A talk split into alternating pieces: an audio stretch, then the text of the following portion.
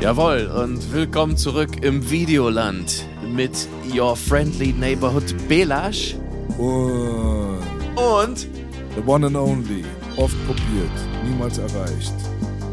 Menachem Superfunk Popesco. ja, hallo. Hallo, hallo. Menachem und Be Belachem sind jetzt hier am Start für euch beim Videoland Podcast. Menachem und Belachem. Shalom, Shalom, alle alaikum, zusammen. alaikum shalom. Jawohl. Ja, ich hoffe, es geht euch gut und vielleicht habt ihr es auch schon geahnt. Heute geht es um Menachem Golan und Joram Globus, Hm. die beide eine sehr, sehr bekannte Produktionsfirma hatten. Ja, gut, okay. Es geht ja eigentlich um Ja. Over the Top, ne? Das steht ja auch in der Überschrift. Aber, ja, gut. ja, äh, wir haben uns ja dazu entschlossen, da nochmal so ein kleines, kleines Sidequest aufzumachen und zwar mit Canon Films. Darauf hast du jetzt gerade gewartet gehabt, deswegen Ja, kam das jetzt ja, gerade ein bisschen ja. verzögert, aber ich musste ja auch mal erklären, für die Leute, Nee. die sich jetzt gerade gewundert haben, warum steht Over the Top in der Überschrift und die sagen, es geht heute um Canon Films. Das eine ist vom anderen ja schwer zu trennen, ne? So, Punkt Nummer eins. Und auf der anderen Seite ist Over the Top auch einer ja, der letzten, vielleicht auch entscheidenden Filme in der ja, relativ holprigen Historie von Canon Films, Menachem Golam und ähm, wie ist der Brudi nochmal, der andere? Joram, Joram Globus. Genau, Abu Globus. So, und deswegen wäre es doch vielleicht ganz cool, dachten wir, wenn wir diese Episode ähm, mit diesen zwei Themen zusammenführen, diese zwei Themen verbinden und euch nicht nur den Film Over the Top, der einer der ja, prägnantesten 80s Family-Filme mit Sylvester Stallone war, wenn, wenn ihr mich fragt, und dann natürlich dann auch nochmal mit der History zu koppeln von Canon Films, dem Urheber des ganzen Spektakels. Äh, ja, so ist es. Ähm, jetzt hast du natürlich so ein kleines bisschen. Also, ich wollte eigentlich absichtlich ein bisschen over the top sein. Verstehst du? Aha, Ja, ja, das bist du auch. Das bist du auch. Mhm. Mhm. Ja, also, ich würde mal sagen, Ja, vielleicht gehen wir die Sache mal so an, ja. Wir können ja vielleicht mal ganz kurz, ähm, ja, wie machen wir das jetzt? Wollen wir jetzt erstmal Canon Films introducen, mehr oder weniger, oder wollen wir mit Over the Top anfangen und dann zu Canon Films übergehen? Wie macht man das jetzt? ist eine gute Frage. Ist eine gute Frage. Also, ich würde, ich würde dazu tendieren, wahrscheinlich erstmal zum Film Okay, konkret zu kommen. Dann machen wir das. Und danach können wir uns ein kleines bisschen über Canon unterhalten und ähm, vielleicht einfach mit dem Untergang von Canon dann auch abschließen. Ja, warum nicht? Ja. Schönes Happy End, sagst du. Ja, Hollywood Ja. üblich. Ja? Hollywood üblich vielleicht, aber das ist ja genau das, was Canon Films dann nicht war. Nee. Ja, aber dazu vielleicht später. Richtig, Genau. Genau, genau. Over the top. Also, Ja, over the top. Möchtest du den Spaß mal introducen für die Leute? Einfach mal ganz kurz zusammengefasst, wie alle anderen Filme, die wir jetzt gerade auch vorgenommen haben im, im Videoland, Mhm. Podcast, besser gesagt in der Vergangenheit vorgenommen haben, braucht Mhm. man da jetzt nicht großartig den Inhalt erklären, glaube ich. Nein. Ist schon so ein bisschen iconic auch. Ne? Im Nachhinein. Naja. Aber gut. Ja. ich sag mal so. Äh, Trucker Lincoln Hawk reconnected mit seinem Sohn, den er schon sehr lange nicht gesehen hat. Eigentlich fast seit seiner Geburt nicht, soweit ich das jetzt noch richtig im Kopf habe. Und äh, schafft das auch und äh, macht auch ein bisschen Armdrücken nebenbei. Das Mhm. Ganze garniert mit manchmal wirklich großartigen Songs, manchmal vielleicht nicht ganz so großartigen Songs, aber immer einer sehr kompetenten Optik und einer eigentlich ganz guten Inszenierung von Menachem Golan himself, ja. Und das ist over the top. Mal ganz kurz zusammengefasst. ja, Mann. Ich denke mal, dass Over the Top an und für sich thematisch gesehen jetzt keinen Podcast von zweieinhalb Stunden füllen kann. Würde mich Nee. fragen. Ja, so. Nee. Also ich, es gibt auch gar nicht so viel zu dem Film zu sagen, ehrlich gesagt. Also das ist natürlich irgendwo so, ja, 80s Popkultur in Hülle und Fülle ist. Das hat Mhm. sich dann mit der Zeit entwickelt. Zu der damaligen Zeit, als der Film rausgekommen ist, galt er als einer der vielen Canon-Film-Flops der Endphase der Firma. Dazu kommen wir später nochmal. Mhm. Aber letztendlich geht es halt um einen Trucker, wie du gerade gesagt hast, ne? der wandelt wieder mit seinem Sohn, der eigentlich ja, der eigentlich bei seiner Mutter aufgewachsen ist, Millionärsfamilie äh, mehr oder weniger. Der Großvater genau. ist sehr wohlhabend, vermögend und äh, möchte die ganze Zeit den Kontakt zwischen Stallone als Vater und dem kleinen Jungen so mehr oder weniger unterbinden, streut Lügen, dass er in Drogengeschäfte verwickelt war und äh, verheimlicht dann auch die Briefe, die an Richtig. das Kind geschrieben wurden durch den Vater und dadurch mh, hm, erschafft er dann so eine Atmosphäre, dass der Vater natürlich der Oberloser ist, der sich noch nie für den Sohn interessiert hat. Mhm. So, jetzt liegt die Mama dann im Sterben und sie hat natürlich den Wunsch dann irgendwie, dass Vater und Sohn dann doch zusammenkommen. Klar. Da werden dann auch schon jetzt schon so ein bisschen so die Plotproblematiken äh, so ein bisschen deutlich, aber egal, da können wir später nochmal drüber reden. Also der Film ist mhm. mit Sicherheit nicht perfekt. Der ist überhaupt nicht perfekt. Also der ist unfreiwillig komisch, teilweise, teilweise einfach unsinnig geschrieben, teilweise mhm. auch so ein bisschen unsinnig performt, mehr oder weniger. Also sehr fehlerbehafteter Film und mhm. dadurch dann auch speziell interessant, weil Perfektion an und für sich einfach nicht das Ding ist, was man anstreben sollte und warum auch, man kann es ja nicht erreichen. Also in der Natur findet man, glaube ich, selten Perfektion bis gar nicht. Und äh, die kleinen Fehler sind ja das, was viele Sachen auch charmant machen, vor allem im Bereich Cinema. Und das ist ein absolut charmanter Film, es ist ein entertainender Film. Und ob man sich jetzt dort hinsetzt und äh, quasi darüber lacht, was da so mhm. abgeht, ob man den Film ein bisschen auslacht oder ob man halt einfach auch gespannt und gebannt vor dem Fernseher sitzt und mitfiebert mit Hawk und der Geschichte seines Sohnes und so weiter. Es ist halt im Endeffekt Entertainment. Und das ist das, was ich schon immer gepredigt habe. Mir ist echt scheißegal, wie viele Oscars ein Film bekommt oder wie viele Auszeichnungen ein Film bekommt. In dem Fall, wie viele goldene Himbeeren der Film bekommt. Es ist mir hm. furz egal. Wenn ein Film es schafft, mich zu entertainen, dann bin ich glücklich und wenn ich dann ins Kino gegangen bin, was ich damals nicht getan habe, weil ich zu jung war und rauskomme und es nicht bereue, für dieses Kinoticket Geld gezahlt zu haben, im Gegenteil, dass ich mhm. irgendwie glücklich über meine Investition bin, über die Zeit, die ich da rein investiert habe, dann ist einfach alles in Ordnung. Und mehr muss ein Film einfach nicht erreichen. Mir ist scheißegal, ob da 15 Oscars verteilt wurden oder drei goldene Himbeeren, vollkommen Latte. Ja, äh, im Grunde genommen stimme ich dir da absolut zu. Ähm, ich glaube, ich sehe eine Sache ein bisschen anders. Ähm, klar, Perfektion kann man natürlich nie erreichen, das ist ja klar. Nur ähm, man sollte immer versuchen, sage ich mal, mit den schnellsten Läufern zu rennen. Und je mehr du vielleicht anvisierst, desto näher kommst du vielleicht an sowas wie einen guten Film ran. Kann passieren, muss nicht passieren. Das ist jetzt auch keine allgemeine Wahrheit oder irgendwie sowas. Ähm, bei Over the Top hätte jetzt ein bisschen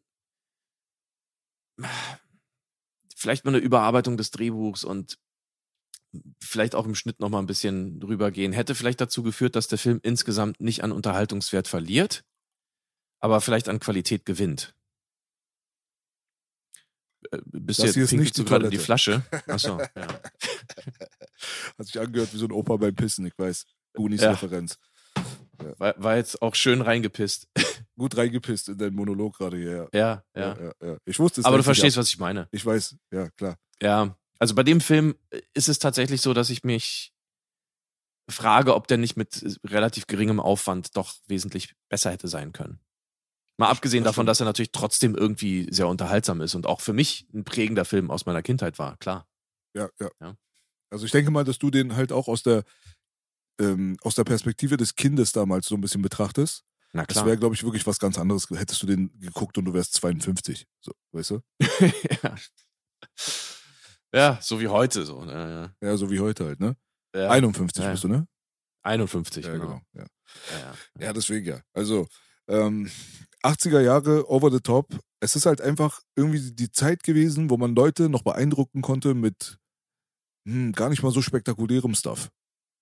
Ne? Also, mhm. Also, man brauchte nicht so viel, dadurch war es aber auch ultra effektiv. Also, einfach so einen schwitzenden, öligen Muskelprotz zu haben, zum Beispiel, der irgendeine mhm. Form von Competition angeht, wo wir alle, glaube ich, am Anfang so ein bisschen die Stirn gerunzelt haben, als wir herausbekommen haben, dass der Film sich um Armwrestling dreht, also ums Armdrücken. ja. Ja. Das ist ja am Anfang so erstmal so, hä, äh, ist das jetzt alles? Also wir sind eigentlich normalerweise gewöhnt, dass Sylvester Stallone durch den Dschungel rockt, ja, mit verschiedenen Gewehren und Pfeil und Bogen mit Explosivgeschossen und so weiter da richtig aufräumt. Oder mhm. halt wenigstens so voll die krassen Fight-Scenes hat oder wie auch immer. Und jetzt macht er was? Armdrücken? Und damit soll ich jetzt entertained ja. werden? Also es, ja. ich, ich, war sehr skeptisch. Ne? Ja, ich, ich, ich weiß gar nicht, ob ich das wusste vorher, muss ich ganz ehrlich sagen. Hm. Aber äh, ja, an sich hast du natürlich recht, Armdrücken. Ich meine, es ist keine große Bewegung. Äh, wenn da mal was passiert, dann äh, passiert das sozusagen alles im Radius von einem halben Meter. Ja. Was ist daran jetzt spektakulär, außer die Grundgeräusche der, der Wettbewerber? Ja. Aber wir können ja später nochmal dazu kommen, was so die prägnanten Geschichten des Filmes waren, von denen es Mhm. einige gibt. Wirklich. Also einige unvergessliche Szenen sind in diesem Film tatsächlich gedreht worden. Absolut. Absolut. So. Und deswegen, man hat es mit einer günstigen, ähm, belächelten Produktion vielleicht zu tun, die gar nicht mal so günstig war, aber ich glaube, dass der Hauptteil des Geldes dann auch in Sylvester Stallones Tasche gegangen ist. Also seine Bezahlung war ja, ja, Ja. äh, überirdisch für die damalige Zeit. Ja, also lustigerweise ist ja Canon Films für, für mehrere äh, Präzedenzfälle sozusagen verantwortlich in Hollywood. Unter anderem eben auch diese Wahnsinnsgagen für die Schauspieler, was wir jetzt bei Sylvester Stallone das erste Mal hatten, bei Over the Top. Ich glaube, er war der am höchsten bezahlte Schauspieler aller Zeiten zu dem Zeitpunkt. Ja, Mann. Für den Film auch noch. Für den Film, für den Film auch noch. Und eben auch durch diese Pre-Sales äh, Praktik, die, die die beiden eingeführt hatten. Aber das können wir ja danach auch nochmal kurz beleuchten.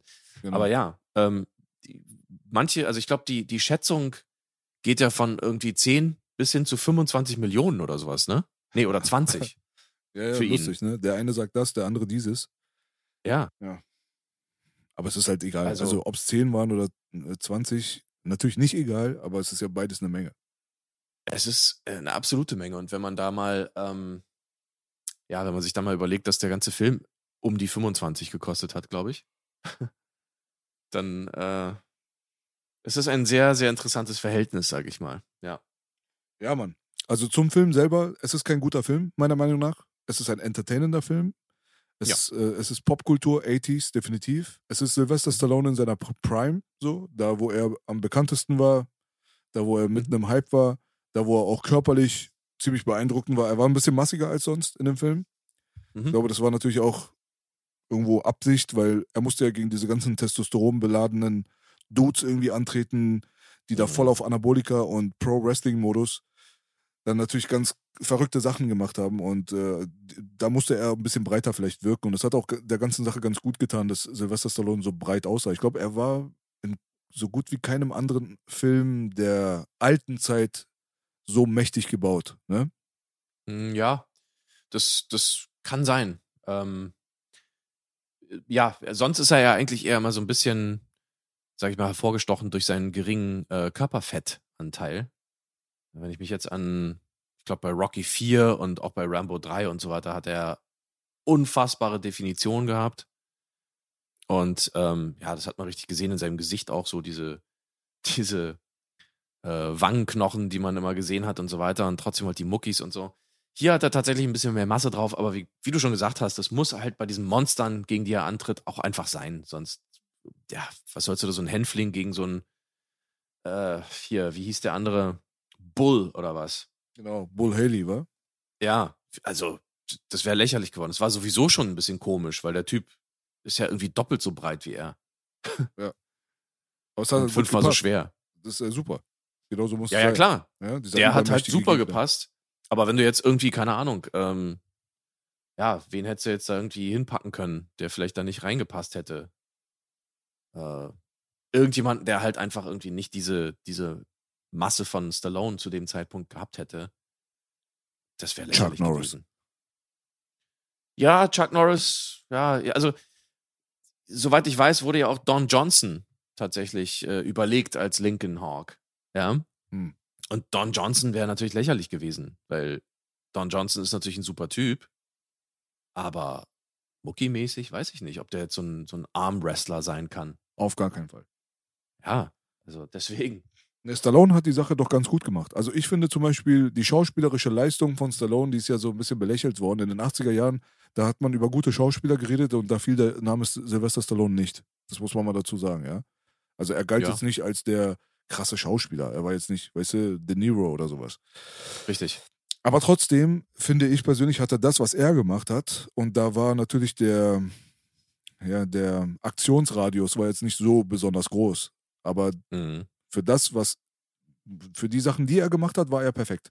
Und dieses, dieses ähm, niedrige Selbstbewusstsein, weißt du, so introvertierter, leicht autistischer Dude und so, das ist halt so Stallones Ding gewesen, der dann auf einmal aber Zero to 100 real quick auf einmal von Opfer zu One-Man-Army switcht, so.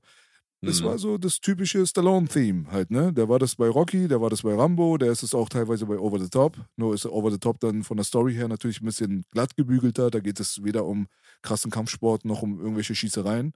Aber mhm. letztendlich gibt es dort auch ein paar Szenen und Begebenheiten und so weiter, da wo der Tiger dann aus dem Stallone dann rauskommt und er dann anfängt auch richtig doll zu kratzen, ja. So. Mhm. Aber ansonsten ist er halt so dieser eingeschüchterte, so ein bisschen ähm, ja, introvertierte Typ, der sich von dem kleinen Jungen da die ganze Zeit runterbuttern lässt und trotzdem die ganze Zeit nett ist. Also irgendwie ist Sylvester Stallone der netteste Mensch der Welt in diesem Film. So, mhm. weißt du, man stellt sich wirklich jemanden vor, so der, der kann ja nicer überhaupt nicht sein. Und in dem Augenblick, wenn er dann so mit dem Rücken zur Wand steht, dann kann er sich dann auch verteidigen, so. Und dadurch kommt er, glaube ich, auch bei der Jugendlichen- und Kinderfraktion sehr gut an, die diesen Film damals sehr gut angenommen haben, im Gegensatz des zum vielleicht irgendwie zum 52-, 53-Jährigen in den 80er Jahren.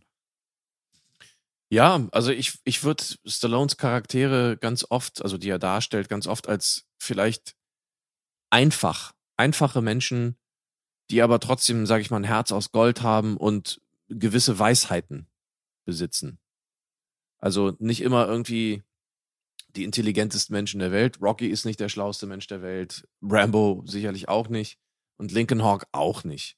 Sie sind halt alle simpel, wie man so schön auf Englisch sagt, blue collar.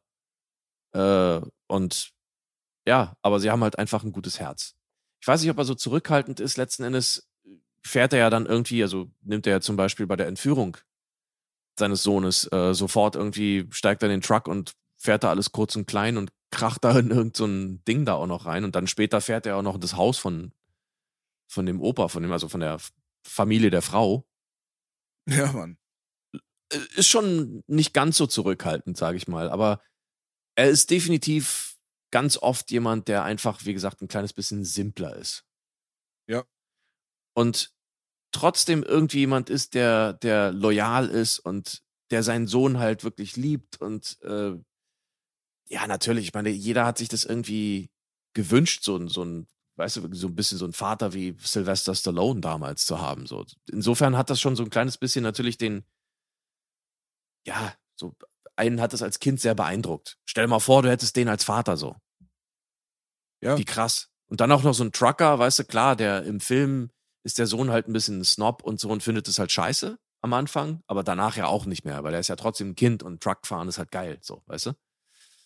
Aber ja, das war schon gut berechnet, sage ich mal, wie der jetzt irgendwie gespielt wurde. Das war natürlich eine Paraderolle für, für Sly. Das hat er ganz locker gemacht, weil es einfach eine Mischung aus Rocky war und weiß ich nicht. Ja, es war schon sehr, sehr Sly-kompatibel. Aber es hat er natürlich sehr gut gemacht und sehr routiniert gemacht und hat natürlich seinen und hat natürlich seinen Swag in die ganze Sache gebracht dann. Ja, Mann. Ja, auf jeden Fall super zusammengefasst. Da muss man auch sofort, finde ich, ganz, ganz dringend und wichtig äh, zum Sohn kommen. Mhm. Also der Charakter, das ist der Charakter, der super polarisiert hat. Also die, die Muttis damals aus den 80ern, die fanden den Kleinen ganz drollig. Mhm. So, wie er so reingeguckt hat, wie er gegrinst hat und er sah ja auch so ein bisschen babyfaced aus. Mhm. Ähm, auf der anderen Seite war er aber, glaube ich, für 90 Prozent der Zuschauer, vor allem für alle, die äh, männlich waren, war er so das Feindbild. So das, der hat einfach getriggert. der Brudi, der hat getriggert. Also wirklich, ob das mhm. jetzt wir Jungs waren damals oder ob das halt auch, ja, wie soll ich sagen, jetzt heutzutage Kids sind, wenn, es ist scheißegal, wenn es Gleichaltrige sind oder halt auch so ein bisschen ältere, Hauptsache Jungs, die meisten Leute haben diesen Jungen einfach zum Kotzen gefunden. So. Und das war auch nicht so, dass man jetzt einfach nur von der Optik her geht oder was der Charakter jetzt repräsentiert oder wie auch immer. Es mhm. war auch einfach die schauspielerische Leistung, die da polarisiert hat. Weil auf der einen Seite hat er für diese Rolle, soweit ich weiß, ja eine goldene Himbeere bekommen als schlechtester äh, ja. Nebendarsteller. Und Richtig. da muss man sich ja auch mal überlegen, warum man sowas überhaupt macht. Also einem Kind sowas überhaupt zu geben, finde ich persönlich an und für sich jetzt nicht so besonders richtig, muss ich dazu sagen. Weißt du? Ja. Ja, weißt du, weil es ist halt, Kinder gehen mit solchen Sachen halt ganz anders um. Du kannst doch nicht so ein, weißt du, so ein Scheiße-Pokal irgendwie so einem kleinen Kind überreichen. Dann lass ihn doch da einfach raus, okay, weißt du, er hat die Sache nicht gut gemacht, ihr seid da keine Fans von, aber das könnte schon ein Trauma in, in einem Kind erzeugen, in so einem kleinen Schauspieler, der könnte daran wirklich zerbrechen, zugrunde gehen und äh, seine Karriere könnte dadurch einfach komplett beendet sein. Und da muss ich ganz ehrlich sagen, finde ich es im Nachhinein nicht gerechtfertigt. Gar nicht. Weil ich finde, ganz ehrlich, der Junge, mhm. der hat das gut gemacht. Also, wenn du mich fragst, der Junge hat das gut gemacht. Es ist ähm, David Mendenhall, mhm. ja so hieß der gute äh, ja, Trigger Buddy damals, der mich wirklich auf die Palme gebracht hat. Ich habe mir nichts anderes gewünscht damals, als ich diesen Film geguckt habe, als dass ich in diesen Film reingehen könnte und diesem Jungen einfach mal so richtig die Fresse polieren könnte, weil ich war im selben Alter und da hat man noch so dieses so dieses Konkurrenzdenken bei anderen Kindern und so weiter, weißt du? Hm. Könntest du den irgendwie auseinanderpflücken oder nicht? Und wie würdest du umgehen mit dem, wenn er dein Freund wäre? Oder Gott weiß, vielleicht noch schlimmer, irgendwie ein Familienmitglied oder wie auch immer. Ja. Und äh, das, der, also der Junge, der hat mich auf die Palme gebracht. Es gab nur eine Person noch zu der damaligen Zeit von den Kinderschauspielern, mhm. die mich ähnlich getriggert hat, und das war Ralph Macchio als äh, Karate Kid. Ja? Ach, wirklich?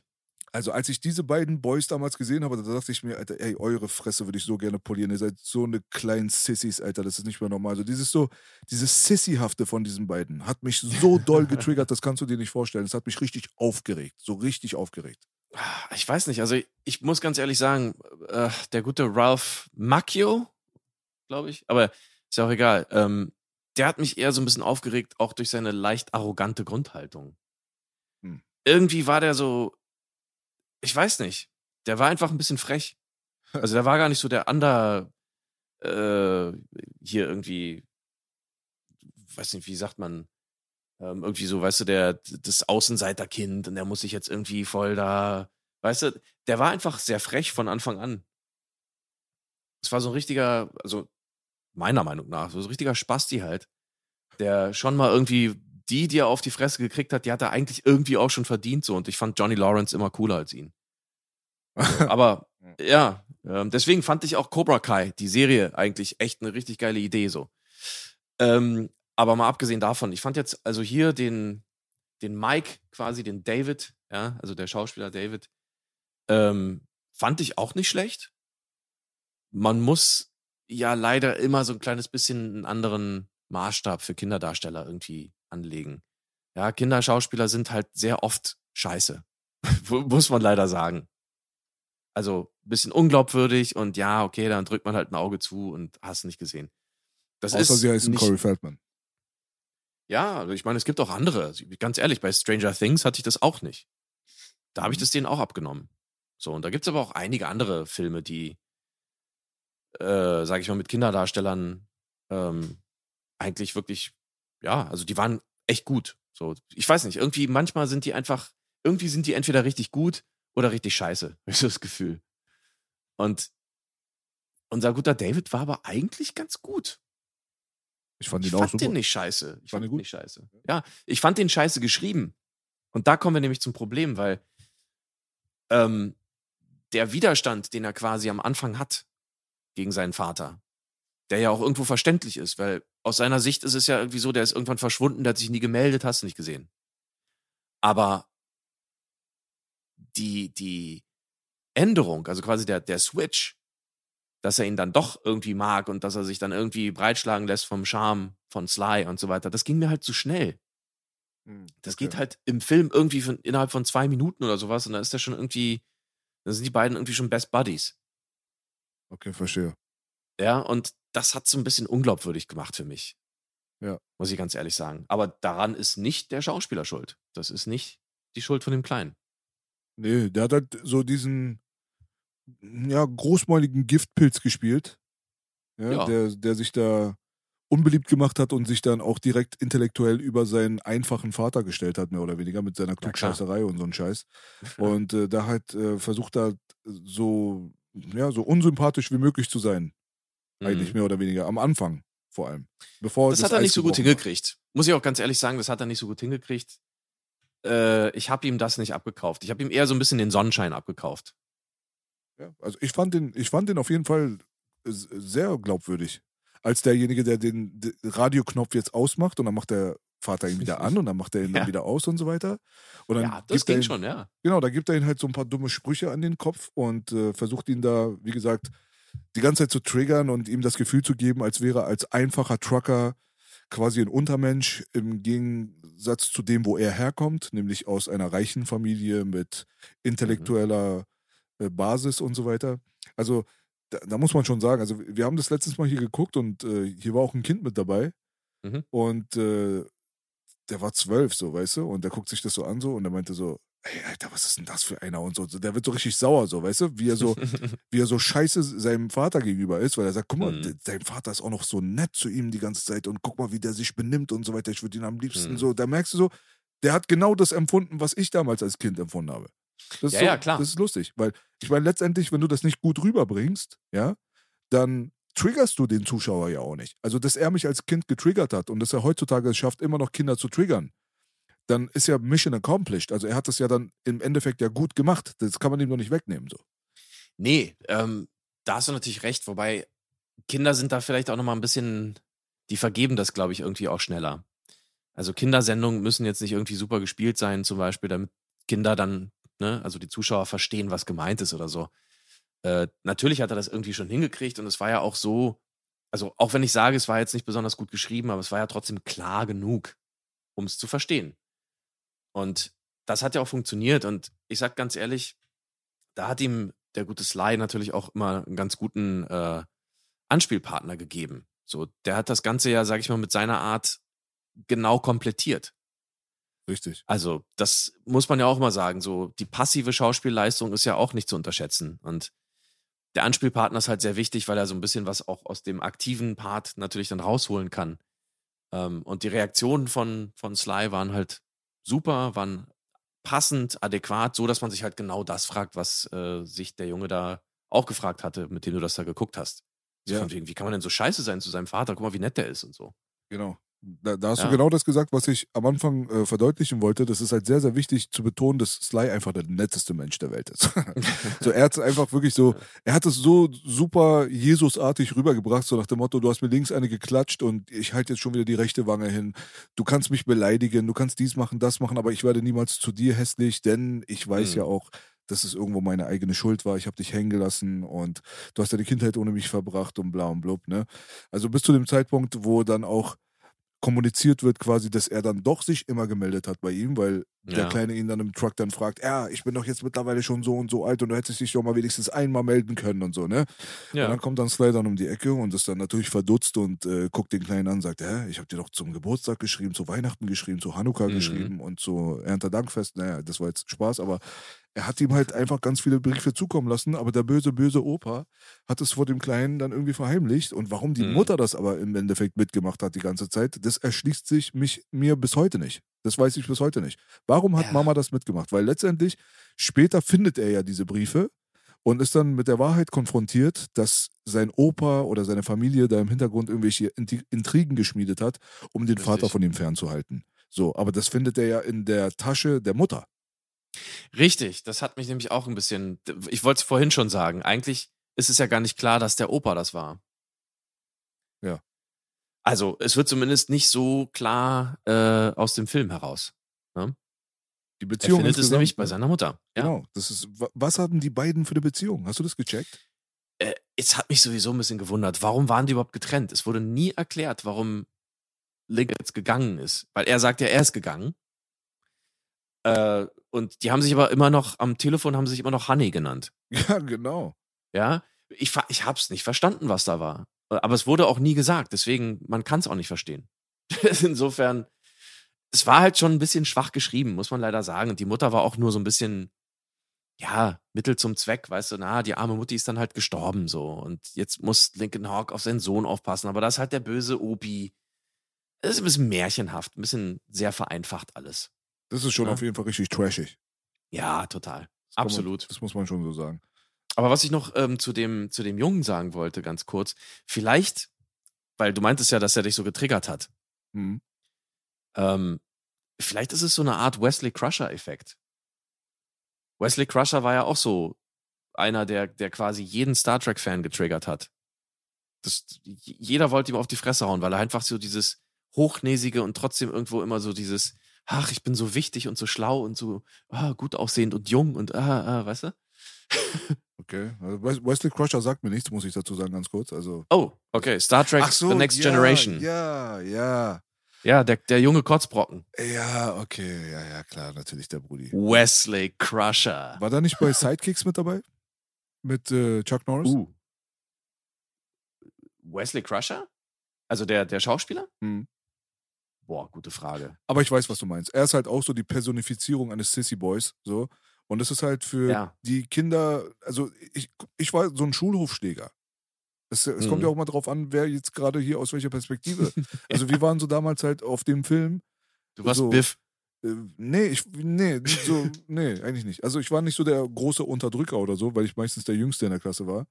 Aber ähm, war trotzdem körperlich schon irgendwie ganz gut mit dabei. Aber ich war trotzdem auf Action, weißt du? Mhm. Ich war auf Action, wir waren draußen unterwegs, wir haben viel, viel Scheiße gebaut, weißt du, sehr viel Scheiße gebaut. Zu der Mhm. Zeit, wo diese Filme rausgekommen sind, da war ich Grundschüler und äh, da muss ich sagen, da hatte ich auch meine nervigste Phase wahrscheinlich dann fürs Elternhaus, weil wirklich eine Menge Stress immer passiert ist, ganz schlechte Noten immer gehabt, ganz viele Schlägereien immer auf dem Hof gehabt und weißt du, also ich war wirklich der Einzige in der ganzen Klasse, der so ein kleines Heft hatte. So und äh, Mhm. das, ich musste halt immer mit meinem Heft, musste ich immer am Ende, wenn die Schule zu Ende gegangen ist, musste ich das Heft abgeben und dann stand immer drin, was für Gräueltaten ich schon wieder begangen, begangen hatte an diesem Tag. Geil. Und dann musste ich damit dann immer nach Hause und meine Mutter, mein Vater, wer auch immer, musste das dann Mhm. unterschreiben. Und einen Tag später, bevor der Unterricht losging, musste ich das Heft erstmal vorzeigen, Ja, damit ja. auch klar ist, dass da Kenntnis genommen wurde von der ganzen klar. Situation. So du dir das vorstellen. Also schon Schikane, ehrlich gesagt. Weil ich meine, ey, wir reden von vierte Klasse, ja. So, dritte, vierte Klasse, das machst du eigentlich nicht vor der, vor der ganzen Klasse irgendwie mit jemandem. So, allein demonstrativ ist das schon so ein Ding, so wo ich Ah. sage im Nachhinein, nicht so glücklich gewählt, ja, von den Lehrern. So, von der Strategie her. Da standen dann auch dann interessante Sachen drin, wie zum Beispiel, also auf dem Schulhof, ne, Bolzerei fängt an, ich provoziere wieder irgendwas und dann pam, pam, pam, dann fliegen da halt so ein paar Sachen hin und her. Und dann Mhm. kommt dann natürlich die Schulaufsicht von den, hey, hört auf und wie auch immer, geht dann so dazwischen so. Und ich bin Mhm. natürlich bekannt als derjenige, der halt immer wieder auffällt, als das Dreckskind so aus Neukölln so. Und Mhm. ähm, Ah ja, okay, dann bringen wir dich mal zu deinem Klassenlehrer. Und der Klassenlehrer, der will natürlich das Heft haben, weißt du, um da reinzuschreiben, was wieder passiert ist. Ja. So, und ich kann mich noch ganz genau dran erinnern. Da stand drinne, ja, ihr Sohn hat heute wieder eine Schulhofschlägerei provoziert und hat das andere Kind mit einem gezielten Karateschlag angegriffen. mit einem gezielten Karate-Handkantenschlag. uh, hast du? Nein, wird einfach geboxt, den Motherfucker. Und Ja. weißt du so, und äh, dann kommst du halt nach Hause und ähm, zeigst dieses Heftchen äh, vor, weißt du, und ich kann mich noch genau erinnern, meine Mutter guckt so rein so und ich dachte, ich krieg voll Ärger und die lacht sich dann voll schlapp so. Und so, was ist denn das für ein Vollidiot? So, wer schreibt denn so eine Scheiße? Weißt du, gezielte Karate? Handkanten, Karateschlag, was zum Geier? Weißt du so? Ja. Gott sei Dank hatte ich nicht so eine, so eine Hengo-Eltern, weißt du, die Mhm. halt alles, was die Lehrer da reingeschrieben haben, dann auch irgendwie auf die Goldwaage gelegt haben oder wie auch immer. Obwohl ich natürlich trotzdem ein Problem, problematischer Fall war zu der Zeit, aber da hat man dann halt hochgesehen zu diesen Alpha-Mails, weißt du? Dieser Mhm. Arnold Schwarzeneggers und Hulk Hogans, Wrestling, Schießen, Stechen, Schlagen, weißt du? Mhm. Brutale Filme, weißt du? Das war so diese Zeit halt, weißt du? Toxische Maskulinität. So, das hast du so in dir drinne als Mhm. Zehnjähriger gerade. So, und dann Mhm. kommt so mit 10, 11 Jahren, kommt dann auf einmal Karate Kid und du guckst den Jungen an, du, sagst, du denkst dir so, was für ein Opfer. So, weißt du so? so? Das war so, das war das Einzige, was mir in meinem Kopf immer rumgegangen ist, was für ein Opfer. Und dann Mhm. guckst du dir over the top an und denkst dir, ey, bitte halt deine Fresse, Alter, was für ein Opfer. So, ja. das ist meine Mentalität von damals gewesen. Mhm. Heutzutage ist es ein bisschen anders. Heutzutage würde ich sagen, äh, Ralph Macchio, Macchio, wie auch immer der ausgesprochen wird, ich weiß es ehrlich gesagt nicht, ähm, Mhm. der hat eigentlich alles sehr gut gemacht, außer die Kampfszenen. So, weißt du? Die Kampfszenen sind Ja, die absolut scheiße aus. lächerlich. Absolut Ja. lächerlich. Selten sowas Lächerliches in meinem Leben gesehen. Heutzutage auch bei Cobra Kai absolut lächerlich. Und Ja. ähm, dann hast du dann halt auf der anderen Seite so einen Sissy-Boy halt, der voll schlecht irgendwie zu seinem Vater ist, der voll nett ist, aber der halt auch voll der Lappen ist. Und das waren so die Triggerpunkte als Kind, aber heutzutage, wie gesagt, gucke ich mir das an und denke mir, ey, vernünftige Performance. Mike hat eigentlich Mhm. an und für sich, hat er den, also die Heulsuse, derjenige, der in Panik ausbricht oder der halt wegrennt, mitten auf die Straße fast überfahren wird oder dann so voll zusammenbricht, als die Mutter stirbt und so weiter. Also diese ganzen emotionalen Ausbrüche, wo Mike dann anfängt immer zu heulen und ähm, so richtig halt so, weißt du, so, so Endlevel. Ja, ja. Das hat er gut gemacht. Mhm. Ich finde, das hat er gut rübergebracht. Den Happy Dude hat er gut rübergebracht. Den kleinen Giftpilz hat er ganz gut rübergebracht. Deswegen Mhm. sage ich, ey, weißt du, mal die Kirche im Dorf lassen. Der Junge hat das nicht verdient gehabt mit der goldenen Himbeere. Ja, ja, gut. Äh, wahrscheinlich nicht. Wahrscheinlich nicht. Also er war auch tatsächlich nicht der Schlechteste im Film. Obwohl, ich weiß nicht. Die waren ja eigentlich alle ganz okay. Ja. Ich fand, da, da gab es jetzt keinen wirklich beschissenen Schauspieler in dem Film. Ja, die Mama vielleicht. Ja, die hat das halt so ein bisschen nebenbei gemacht, sag ich mal. Ja, ja, genau. Ja, ja. Aber, ach, was soll's. Ähm, ich find's auch ein bisschen komisch, aber ähm, ja, wir haben es jetzt geklärt. Ich meine, der Junge ist nicht, ist nicht dran schuld, er ist nicht der Schlechteste, er hat's ganz gut gemacht. Ähm, man hätte ihn ein bisschen besser schreiben können, aber man hätte den Film insgesamt einfach ein bisschen besser schreiben können. Ähm, was mir bei dem Film aber wirklich aufgefallen ist, um vielleicht mal auf einen weiteren Aspekt zu kommen, ich fand, der Film sah einfach wahnsinnig gut aus. Das stimmt. Also, ne, so ein schöner, schöner CinemaScope äh, Anamorphoten-Film. Das siehst du halt einfach da mit diesen geilen Lichtstreaks, ja, diese Linsenreflexe, die man immer sieht und so und alles sehr auf Hochglanz geleuchtet und ja, und dieser Truck ist natürlich auch relativ fotogen und so. Das ist schon, das war schon ein hübscher Film. Kann man nicht anders sagen. Finde ich auch. richtige schöne 80s Optik, sage ich mal. Aber ja, klassische Filmoptik, ähm, schöne Shots im Sonnenuntergang, wie äh, Sly sinnierend auf seinem Truck sitzt, ja. Großartige Sachen. Auch natürlich die, die Trainingsmontage am Truck selber. Wie kann man mit dem Truck trainieren? Ja, Ja, Mann. sehr, sehr geil. Ähm, ich fand, der Film war einfach großartig visuell. Ähm, fand ihn auch nicht scheiße geschnitten oder sowas. Ähm, sondern eigentlich, wie gesagt, ganz kompetent gemacht. Und da hat auch Menahem, ja, eigentlich ganz gute Arbeit geleistet. Nur, dass, wie gesagt, vielleicht ein bisschen, ja, ein bisschen sehr, sehr billig geschrieben wurde. Das stimmt allerdings. Also das mit, mit der Hochwertigkeit des, der visuellen Komponente, das ist mir auch sofort aufgefallen. Jetzt gerade beim Rewatchen quasi. Man hat Ja. früher nicht so mit der Lupe drauf geguckt, wie auch, ja. Also ich habe Ja, Filme ja. früher, weiß ich nicht, wie du die geguckt hast, aber das war meistens ein 30 bis 50 Zentimeter Fernseher, weißt du, mit ähm, irgendwie. Antenne hinten dran, ja. Also man hat da sowieso nichts gesehen von gut oder schlecht. Also du konntest als Kind jetzt nicht großartig, außer du warst in so einem bonzigen Haushalt, die damals schon irgendwie voll den krassen Fernseher gehabt haben und dann auch vielleicht irgendwie die VHS ganz neu, so, da wo sie noch gut aussah, nicht die Kopie von der Kopie der Kopie, wie sie bei uns irgendwie angekommen ist, wo du dann irgendwie nur noch Farben und Blöcke gesehen hast und ein bisschen Ton und hast die eingebildeten Mhm. Film anzuschauen. Also ich, wirklich, wir haben damals Sachen geguckt in Qualitäten, das war Sodom und Gomorra. Ja, unglaublich. Ja? Ja, klar. Ja. Alleine VHS an und für sich. Ich meine, was ist ein VHS? Das ist 240p, ne? Das ist, äh, ja, ja, klar, natürlich. Das ist die normale Fernsehauflösung damals gewesen. PAL. Ja, 240p. Also Gratulation dafür. Und jetzt nimm mal 240p. Gott sei Dank hatten wir damals keine digitalen Artefakte da drin. Ich glaube ja normal- 288. Ich glaube 288. 352 mal 288 Bildpunkte, Ja. wenn ich mich jetzt nicht irre, aber ja, ist nicht weit weg. Überleg mal, ne? Also Ja. Gott sei Dank, wie gesagt, hatten wir das Problem des digitalen Bildes damals nicht. Diese ganze Blöckchenbildung durch die und Richtig. wie auch immer. Es war immer, immerhin 288p analog so. Aber Mhm. kopier das mal jetzt mal dreimal. da bleibt auch nicht mehr sehr viel übrig von dem schönen Bild. Ja. Und so hat man richtig. hier und da mal Sachen gesehen und im Fernsehen sahen die Sachen dann teilweise besser aus, aber wenn du einen Film irgendwie neu sehen wolltest und der lief halt auch erst nach drei Jahren im Fernsehen, wie gesagt, nach Release, dann hast du meistens halt so eine billige Kopie bekommen oder warst halt einer der Glücklichen, die die erste Fuhre aus der Videothek dann abgegriffen haben, weil Videothek hat ja natürlich verliehen, verliehen, verliehen und nach zwei Ja. Monaten sah das Tape dann auch nicht mehr so schön aus, wo jeden Tag dann einer rü- rübergerutscht ist mit seinem Videorekorder zu Hause. Ja. Mhm. Also das waren so die Realitäten für uns.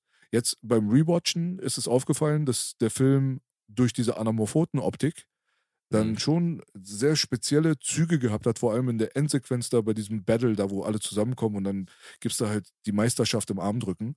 Das Mhm. ist teilweise so streaky, dass man wirklich bei den glänzenden Schweiß auf dem Arm von Stallone sieht und darauf gibt es Lensflares. Das ist ja, abgefahren. Ja, ja. Absolut. Also, das hast du auch bei, ähm, das hast du auch schon früher im Film. Äh, teilweise irgendwelche, wo war denn das? Wo ist mir das auch so besonders aufgefallen? Ähm, aber irgendwelchen Gläsern mit Wasser und sonst was hast du das auch schon gehabt. Das, hm. das war einfach komplett diese Optik des Films und klar, wenn du die passenden Linsen dazu hast, dann wird das auch passieren, aber du musst natürlich auch ein bisschen so leuchten, dass das, dass das so kommt. Du brauchst halt möglichst viel Licht sozusagen in die Kamera direkt. Also die besten Streaks kriegst du halt mit Gegenlicht, äh, wenn du jetzt in irgendeinen Scheinwerfer reinfilmst. Ja. Aber wenn du halt diese harten Lichtkanten hast, die hast du ja auch mal gemerkt und auch mal so diese schönen feuchten, äh, eingeölten Körper, weißt du? Genau, dann hast genau. du natürlich richtig schön glänzend, ja, glänzende Muckis gehabt oder auch glänzendes Fett im Falle der anderen. Ähm, na, teilweise ja auch Muckis. Ja. Ja. Ähm, ja. Aber es sah, es sah pervers gut aus. Und das war halt ein richtiger Kinofilm. Ähm, meine Realität, als ich den gesehen habe, ich glaube, ich habe den im Fernsehen das erste Mal gesehen, gar nicht auf Video. Und ähm, das war ja damals so, das war ja reingezoomt meistens. Du hast ja gar nicht wirklich das ganze Breitbild gehabt. Das ist ja ein richtiges Kino-Breitbildformat.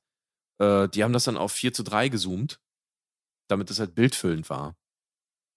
Ja? Und das heißt, ähm, wenn da mal vielleicht an den Bildrändern was passiert ist, haben sie dann künstlich da so hin und her geschwenkt. Aber es hat dem ganzen Film natürlich irgendwie die Magie ein bisschen genommen. Also als ich mhm. den damals irgendwann mal bei einem Freund, glaube ich, auf VHS geguckt hatte und dann im Original Breitbandformat, äh, Breitbildformat, sorry, ähm, da hat der auch nochmal ganz anders auf mich gewirkt. Okay. Also die Unterschiede konnte ich als Kind nicht herstellen. Ich habe einfach geguckt so. Also so genau beschreiben konnte ich es auch nicht, aber ich konnte sagen, boah, der wirkt jetzt irgendwie richtig kinomäßig auf mich. Ah, okay. Ja, klar. Weißt du, ohne jetzt zu sagen, oh nee, der hat jetzt irgendwie, keine Ahnung, 1 zu 2,39 äh, Seitenverhältnis oder sowas. Ja, ja, ja, klar, natürlich. Also ich kann mich auch gut daran erinnern, auf jeden Fall, dass da ein Relikt aus vergangener Zeit dann mir mal gezeigt wurde, und zwar Betamax. Also mhm. Äh, ich muss dazu sagen, du, ich, ich sag das jetzt nicht immer, um cool zu wirken oder so. Das ist einfach die Wahrheit. Wir waren einfach bettelarm. Also so, wir haben wirklich ja. nichts gehabt so. Asylanten und hier in Deutschland gerade angekommen und 33 Zentimeter Fernseher ohne Kabelfernsehen und von Videorekorder konnte man nur träumen. Das war so ja, erstmal so. Bei mir war es ähnlich tatsächlich, ohne Asylant zu sein. Siehst du, ja. ja. So, weißt du?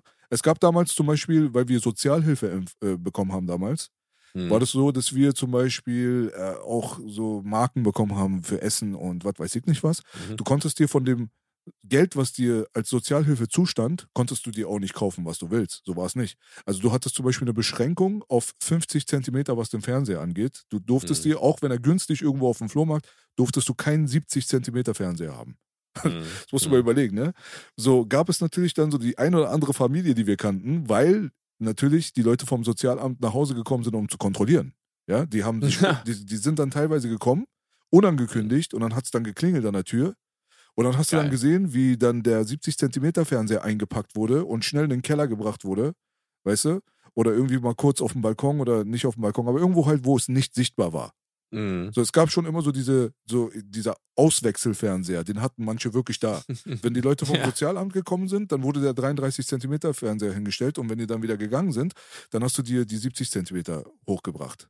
Weil ich glaube, es gab irgendwie irgendwas so, die mussten sich einen Tag vorher, glaube ich, sogar bei dir melden oder so. Irgendwie, irgendwie sowas war da damals. Ist auch egal. Aber Hauptsache, mhm. das waren so unsere Realitäten mehr oder weniger. Und äh, da irgendwie Video und was weiß ich nicht was, das kannte ich nicht. Also für mich war Video, ein Videorekorder war Hightech. Mein Onkel mhm. hatte einen Videorekorder und wenn ich bei dem war, dann konnte ich mal Sachen auf Video gucken. Also alle Onkels hatten das irgendwie. Aber Mhm. Äh, das war halt so die Zeit, wo man VHS gucken konnte. Und ich dachte mir, das ist schon so, das ist das höchste der Gefühl, das höchste der Gefühle mhm. in Bezug auf Technologie. Weil jemand mir auf gezeigt hat, ey, guck mal, das ist VHS, aber früher gab es Betamax, das war voll kacke und so, das war so klein und hier und da, weißt du, dann habe ich mal Betamax geguckt, dachte mir, ah, okay, das ist bestimmt voller Schrott. Jetzt im Nachhinein habe ich erfahren, Betamax sieht einfach viel besser aus als VHS. Ich wollte nämlich gerade sagen, also so beschissen war Betamax gar nicht, ne? Ja, also ich habe es zwar nicht mehr wirklich mitbekommen tatsächlich, also keiner meiner Freunde hatte irgendwie Betamax. Ähm, sogar in Rumänien damals hatten die Leute eher VHS. Also was heißt sogar? Ähm, ja, und äh, in meinem Umfeld gab es halt niemanden, der irgendwie noch Betamax gehabt hätte. Insofern, aber ich habe das tatsächlich auch gehört. Im Nachhinein natürlich. Ja. Ähm, aber ja, also du hast ja dann auch geguckt.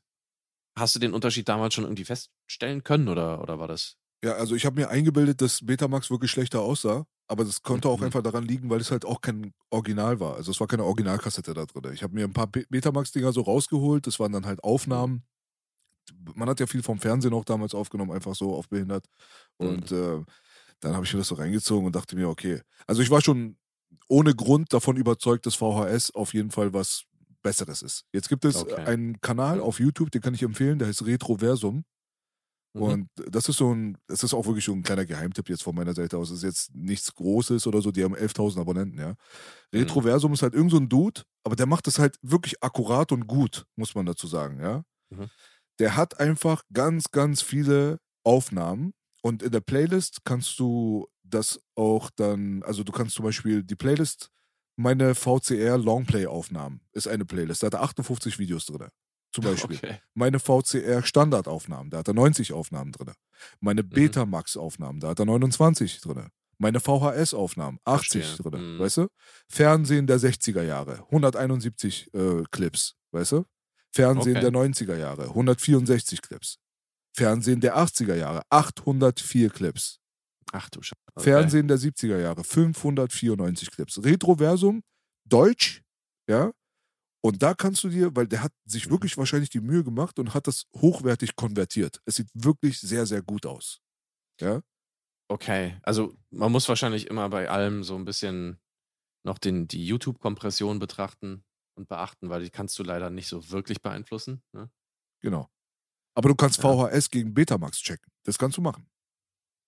Die Frage, die ich mir stellen würde, ist, also ja, kannst du wahrscheinlich machen, ob vielleicht die, die H264-Kompression ähm, bei einem Format irgendwie beschissener wird als bei dem anderen. Einfach prinzipiell, aufgrund der Farbinformation oder was auch immer.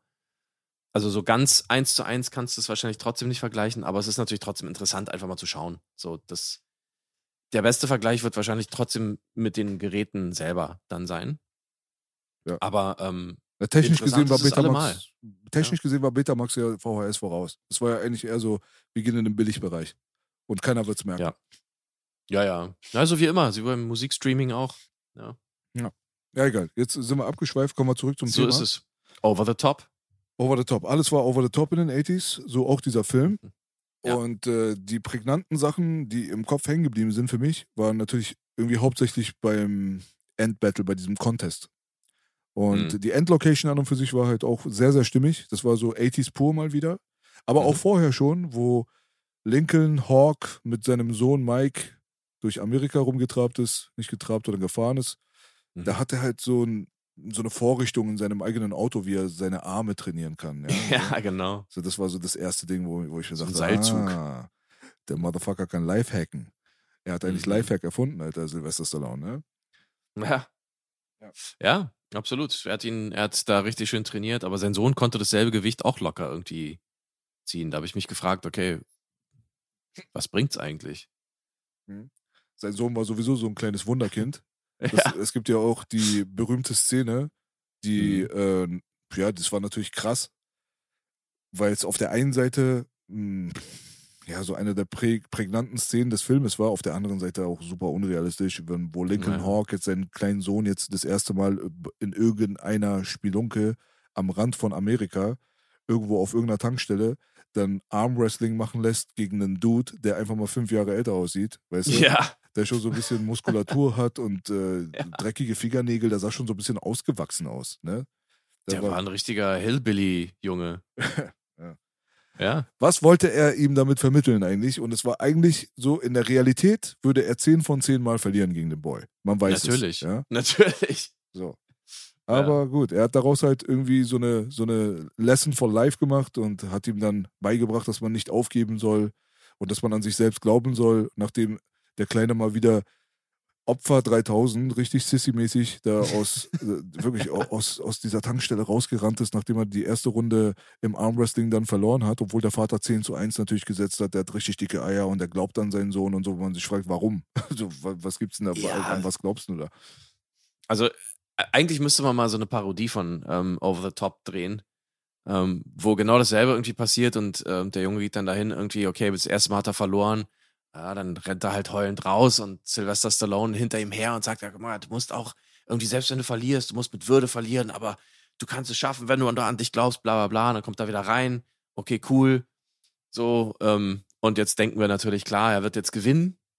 Aber ich würde dann ganz einfach den, den Hillbilly-Jungen äh, seinen Arm sozusagen so hart auf den, auf den äh, Spielautomaten da knallen lassen, dass der kaputt geht, so, weißt du? Das ist so richtig, ja. so, so richtiger, so eine richtige Niederlage. Ich glaube, es war so ein Flipperautomat. Ja, genau, genau. Ja. Es war ein Flipperautomat. Und im Hintergrund gab es Automaten von Super Mario Bros. Yes. Unglaublich. Richtig. Also ich glaube, das war so ein Diner. Genau. Ich glaube, das war so ein, so ein Ding, wo dann im Hinterzimmer sozusagen noch so ein paar Spielautomaten waren. Und ja. da halt irgendwie diese kleinen Pennerkinder, die irgendwie rumhingen und irgendwie Stress gemacht haben. Genau, genau. Ja, ja. ja. Sehr gut.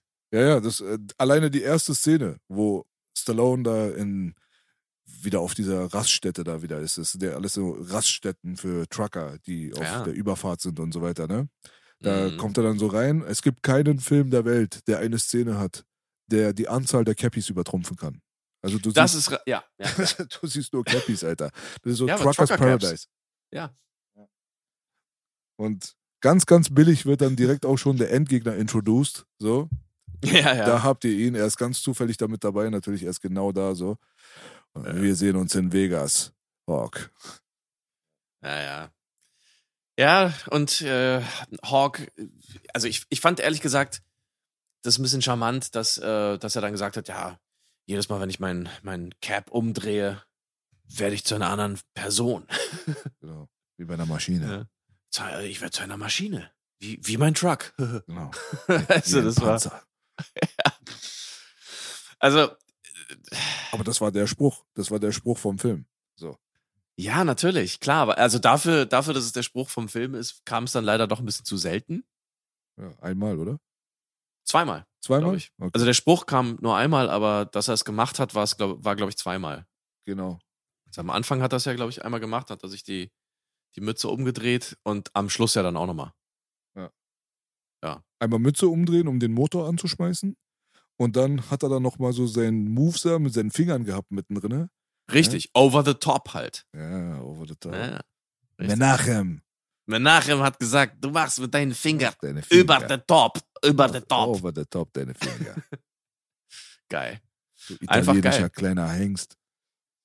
Also ich glaube, am Set war es wirklich wahnsinnig lustig mit denen. Wer weiß. Vielleicht auch nicht, aber ich kann es mir gut vorstellen. Da, Silvester, jetzt, du mach hier, over the top, komm her, komm her. komm zu mir nachher, komm her. Komm zu mir nachher, ja. komm zu mir nachher. Ja. Ja, geiler das, Typ. Das waren auf jeden Fall die zwei Hooks. So, das waren so Lincoln Hawks zwei Haken, womit er die Leute gecatcht hat. Einmal die Sache mit der Cappy weil das war der Schulhofspruch überhaupt. Also es gibt so diese 80er Jahre Schulhofsprüche. Also ja. aus einem Film gibt es immer so eine oder zwei Sachen, die auf dem mhm. Schulhof immer wieder reproduziert werden. So, weißt du, wenn ich meine Cap hier umdrehe, dann werde ich zu einer Maschine und was weiß ich nicht was, ja. Genau. Dieser Stuff so.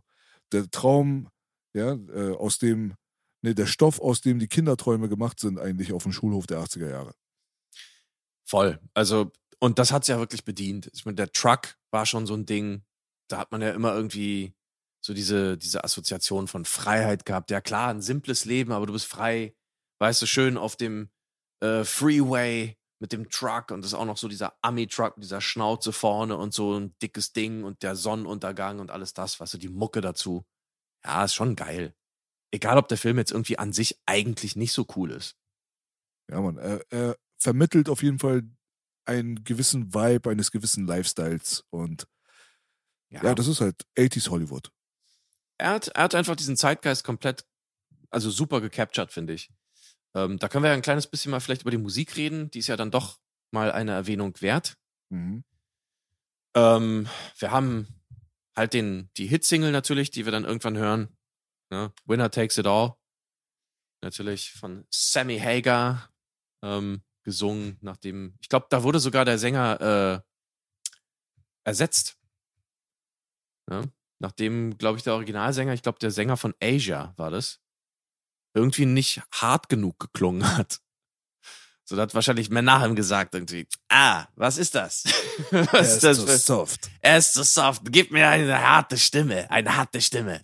Ah, wer ist dieser Semi Hagar? Komm her, komm her, komm zu Menachem, komm zu, Du, du sprichst die Hs zu deutsch aus. Er ist Ja? zu hart. zu hart, hart, hart, komm hart, ja, dann komm zu Menachem. So, Genau. okay. Winner takes it all, ja. Jetzt, wo du es gerade sagst, Mhm. israelischer Akzent und griechischer Akzent ist irgendwie verwandt. Hm, weiß ich nicht. Also, Ich muss ganz ehrlich ich, wenn sagen, du auf- Englisch sprichst, natürlich. nee, ich wollte gerade sagen, auf Englisch klingen die voll unterschiedlich. Ja?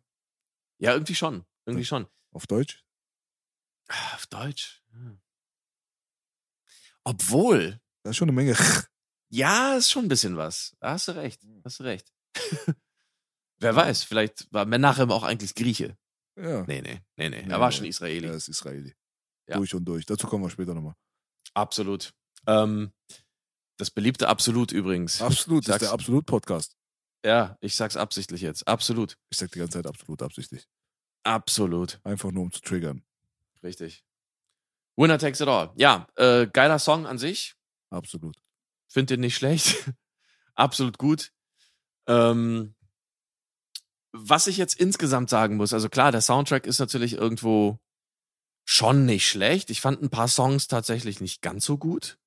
Mhm. Eigentlich hat mich am meisten, glaube ich, In This Country genervt.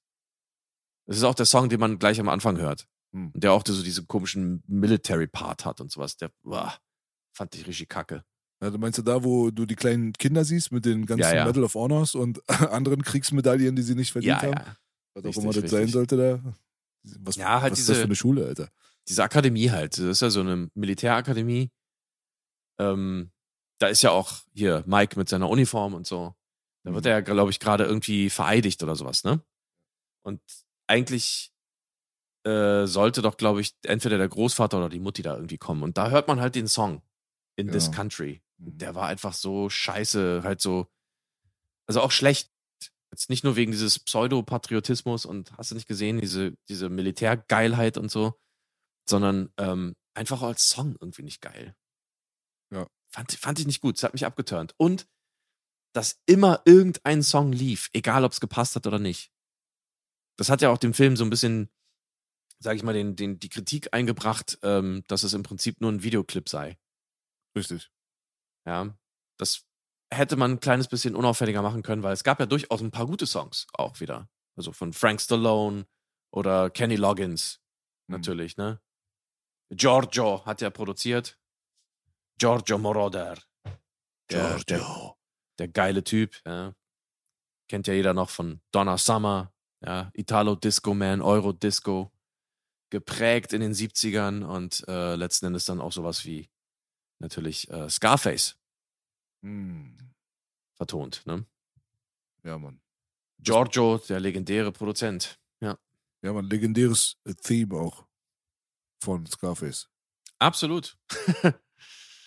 ja, also insofern, da gab es schon ein paar sehr, sehr interessante Songs und das hätte man vielleicht alles noch ein bisschen, bisschen dezenter und hübscher machen können, aber ähm, ja, nicht umsonst war ja auch Sylvester Stallone mit dem Film tatsächlich am Ende nicht wirklich zufrieden. Ähm, aber ja, der Soundtrack trotzdem hörenswert. Kann man sich definitiv mal geben, weil die einzelnen Songs, bis auf In This Country, den ich hate, ähm, eigentlich ordentlich sind. Auf jeden Fall. Das ist auch, das macht den Film auch aus, dass er Songs hat, die scheiße sind. Es macht den Film auch aus, dass er Szenen hat, die scheiße sind. Performances, Ja. die scheiße sind. Ja. Das ist irgendwie beautiful imperfection. Irgendwie auf eine gewisse Art und Weise. ja. Ja, ja, vielleicht, vielleicht. Ja. Man darf das jetzt auch nicht so, also man muss ja auch immer beachten, dass der Film natürlich einen ganz anderen Impact hatte, als er rausgekommen ist. Und das war damals halt einfach die moderne Musik. So. Ja. Natürlich hat Menachem probiert, irgendwie das Ganze voll zu klatschen mit geiler Mucke so. Hätte, also es hat das Ganze natürlich aus seiner Sicht erfolgreicher gemacht. Da hat er ein bisschen als, als Produzent gehandelt und nicht so sehr als visionärer Regisseur. Hm. Das war immer so, glaube ich, ein bisschen der Konflikt. Er wollte zwar immer auch äh, Regisseur sein, aber letzten Endes konnte er den Produzenten in sich auch nicht so richtig besiegen. Ja, ja. Naja. Ja. Ja.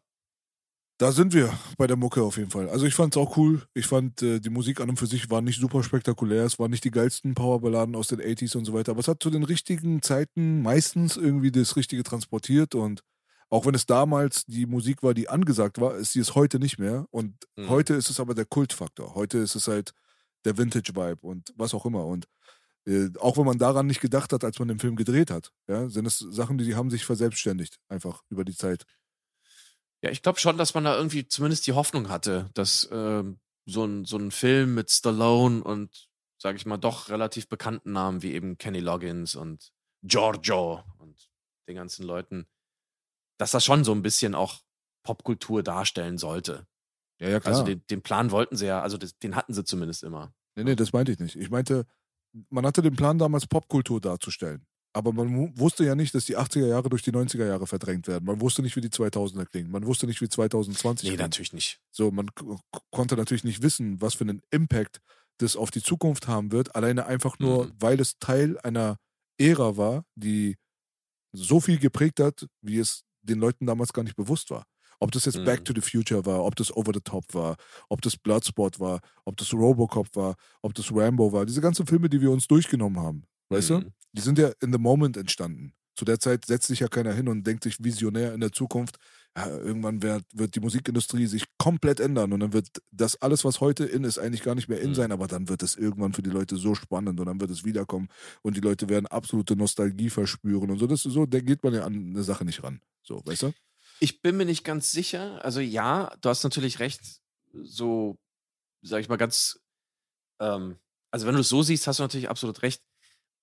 Ich würde schon sagen, dass man bei solchen Filmen wie zum Beispiel Robocop und so weiter, bei dem Design oder beim Predator schon sehr designtechnisch rangeht und dass man natürlich guckt, was ist gerade irgendwie in, klar, und was, was kommt gerade gut an, was ist vielleicht gerade cutting edge, wo können wir ein bisschen pushen, das noch ein bisschen moderner machen aus der damaligen Sicht aber dass das irgendwann trotzdem auch so ein bisschen als Kult gelten könnte, ich glaube, damit haben einige Leute schon zumindest geliebäugelt. Also du meinst jetzt diese Characters. Also ich rede jetzt Mhm. eigentlich Auch von den Designs her und vom Sound manchmal und was ich was. Das machst du ja schon auch so ein bisschen aus der Absicht vielleicht heraus, so was Prägendes zu machen. Weißt du? Ja, also ich, ich rede mehr so über die Mucke und so. Also über diese Popkultur-Aspekte, Mhm. weißt du? So Ja. Powerballaden und 80s-Stuff und so weiter, das ist halt, es ist halt irgendwie unsterblich geworden, aber es war halt nicht klar, dass die Welt sich in diese Richtung entwickelt. Nö, klar war es nicht. Aber ja, Also ich sag dir mal aus meiner Perspektive, die, das genaue Gegenteil ist der Fall gewesen bei mir. Ich kann mich ganz genau noch an den Tag erinnern sogar, wo ich genau Mhm. war, als ich von der Schule gekommen bin, ungefähr in der achten Klasse oder so. Achte Klasse, neunte, keine Ahnung. Tupac, gerade California Love war draus, das müsste 1996 gewesen sein. hm. Und ich komme gerade von der Schule nach Hause und bin genau U-Bahnhof Kochstraße am Checkpoint Charlie und warte auf den Bus nach Hause, während mir der Gedanke durch den Kopf geht. Ich kann mich erinnern dran, als wenn es gestern gewesen wäre, wo ich wirklich vertieft darüber nachgedacht habe und mich selber gefragt habe, ob es ein noch unnötigeres Zeitalter in Bezug auf Musik gibt als die 80s. ja. Kein okay. Spaß. Ich dachte mir so, ey, wer braucht diesen Scheiß? Also wirklich. Hab mir so die ganze Zeit darüber Gedanken gemacht, so ich bin gerade in den 90er Jahren, Hip-Hop ist gerade in, das flasht voll, R&B-Musik ist cool, Mhm. dies, das und jenes und so. Und dann diese käsigen, synthetischen, mit Hall überdrehten Vocal-Songs, Powerballaden, cheesy, schwachsinniger Bullshit. Also wirklich so, wenn es eine Sache gibt, auf die ich komplett in mein Leben verzichten kann, dann sind es diese absolut lästigen, verschissenen 80er Jahre, ging mir damals in den Kopf so. Und ich konnte Krass. mir einfach selber nicht erklären, warum man das gut findet. Hm. Und hab da echt gegrübelt drüber, Digga. Und dann vergingen dann irgendwie so die Jahre und dann hat sich das komplette Gegenteil dann natürlich dann schon wieder in eine Mindstate reingebracht. Weil ich Hm. mittlerweile wirklich der Meinung bin, dass die 90s die unnötigsten, das die unnötigste Jahrzehnt waren in Bezug auf äh, Musik, wo man einfach nur glücklich und froh darüber sein kann, dass es Hip-Hop und RB-Musik gab, weil das hat einfach die 90s gerettet. Den Rest kannst du dir doch, Alter, wirklich an die Backe schmieren, ganz ehrlich. Also so ein bisschen was an Techno kam da noch rum, was nochmal revolutionär war für Dance-Musik und so weiter, House-Musik und so weiter. Gab es so das ein oder andere, okay, alles klar. Aber Rock-Musik ist richtig scheiße geworden. Pop-Musik ist richtig scheiße geworden. So ziemlich alles, was geil war, ist richtig scheiße geworden. Und Ja. übrig blieb eigentlich nur noch so das, was wir gepumpt haben. Ich finde, Hip-Hop hat den 90ern den Arsch gerettet. Ja, also ist natürlich immer eine Geschmacksfrage. Ich glaube, ganz viele Leute standen auch auf Grunge und so. Das ist, ja. Ähm, ja, was gab's denn da? Grunge. Also ist da relativ. Nirvana, da gab's dann irgendwie Soundgarden und dann gab's noch zwei, drei andere Bands und das ging dann wie lange? Zwei Jahre, drei Jahre? Also, weißt du? Weiß ich nicht. Aber wie gesagt, also es ist alles auch ein bisschen relativ. Ähm, muss ganz ehrlich sagen, ich fand 80s-Mucke nie irgendwie scheiße. Also ich hatte nie zum Beispiel dieses, diese Gedanken so von wegen, oh Gott, wer braucht sowas? Sondern ich habe sowas immer lieber gehört als das, was gerade modern war. Ähm, aber da war ich immer schon so drauf, glaube ich. Keine Ahnung. Ähm, auf jeden Fall, ich glaube eher so, also wenn man jetzt die Erfahrung hatte, zum Beispiel in den 80s war ja auch irgendwann wieder diese 50s-Mucke modern. So Rock'n'Roll und sowas, ne? Diese, diese berühmten 30 Jahre, wo irgendwie was wiederkommt. Darauf hätte man auch damals schon so ein bisschen bauen können. Und in der Tat waren es ja auch die jetzt äh, 2010er Jahre, wo halt die 80s so wieder richtig, richtig aufkamen. Ähm, mhm. Die Regel wurde eingehalten. Deswegen, wenn du in den 80ern Musik gemacht hast und vielleicht diesen Effekt so ein bisschen vor Augen hattest, hättest du eventuell damit rechnen können. Aber ist ja auch Latte letzten Endes ähm, sind es natürlich auch mal die Filme, die die Musik irgendwo vielleicht auf ein anderes Level nochmal gehoben haben, weil man sie eben mit dem Film assoziiert, äh, verbindet. Weiß ich nicht. Also es gibt sicherlich auch irgendwie richtig gute Musik von damals, die, ja, die leider das Pech hatte, irgendwie mit einem beschissenen Film irgendwie benutzt zu werden. Und der Film ist untergegangen und die Musik auch. Ja, So Filme Also- wie Over the Top, die geprägt haben durch den Star auch, durch Sly.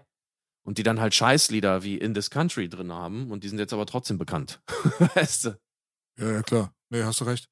nee, um das nochmal äh, ganz kurz zu komplettieren, damit die Leute mich nicht falsch verstehen. Also ich wusste damals Mhm. natürlich, dass Michael Jacksons Thriller-Album der Shit war und war immer noch ein großer Fan von Bad und so weiter. Aber der ganze andere Rest, also 90% von dem Zeug, was irgendwie in den Charts lief, das meine ich. Mhm. Weißt du so? Ich konnte mich jetzt mit den Pet Shop Boys nicht anfreunden oder so ein Scheiß. Weißt du, was ich meine? Ja. Oder mit Frankie ja, ja. Goes to Hollywood oder so ein Kack. Also, wenn du mit, so einem Scheiß gekommen wärst damals, hätte ich gesagt, ja, dann mach mal aus die Scheiße. Weißt du? Also, die Liebe dafür hat sich dann erst so im Nachhinein so ein bisschen entwickelt, auch durch die nostalgische Komponente der Kindheit, bla bla. Aber dann hast du halt auch ein bisschen. Wie gesagt, es kommt auch ein bisschen drauf an, in was, von, was für einer Phase du in deinem Leben bist, weißt du? Wenn du so ein Kreuzberger Mhm. Jugendlicher bist, der 15, 16 Jahre alt ist und im Stressmodus Tupac Hit 'em Up pumpt, so, da bist du halt einfach auf diese Filme so. Du bist einfach in einem Film drin, weißt du? Und es passt halt einfach nicht mehr zu deiner Energy dann. Ja, klar. Na klar. Es kommt aber dann irgendwann Nee, es wieder. ist ja auch was. Ja. Es ist, es ist was anderes. Natürlich, man muss auch dies, diese rebellische Phase irgendwie gehen und hat die Energie. Ist eine ganz andere, wie du schon sagst.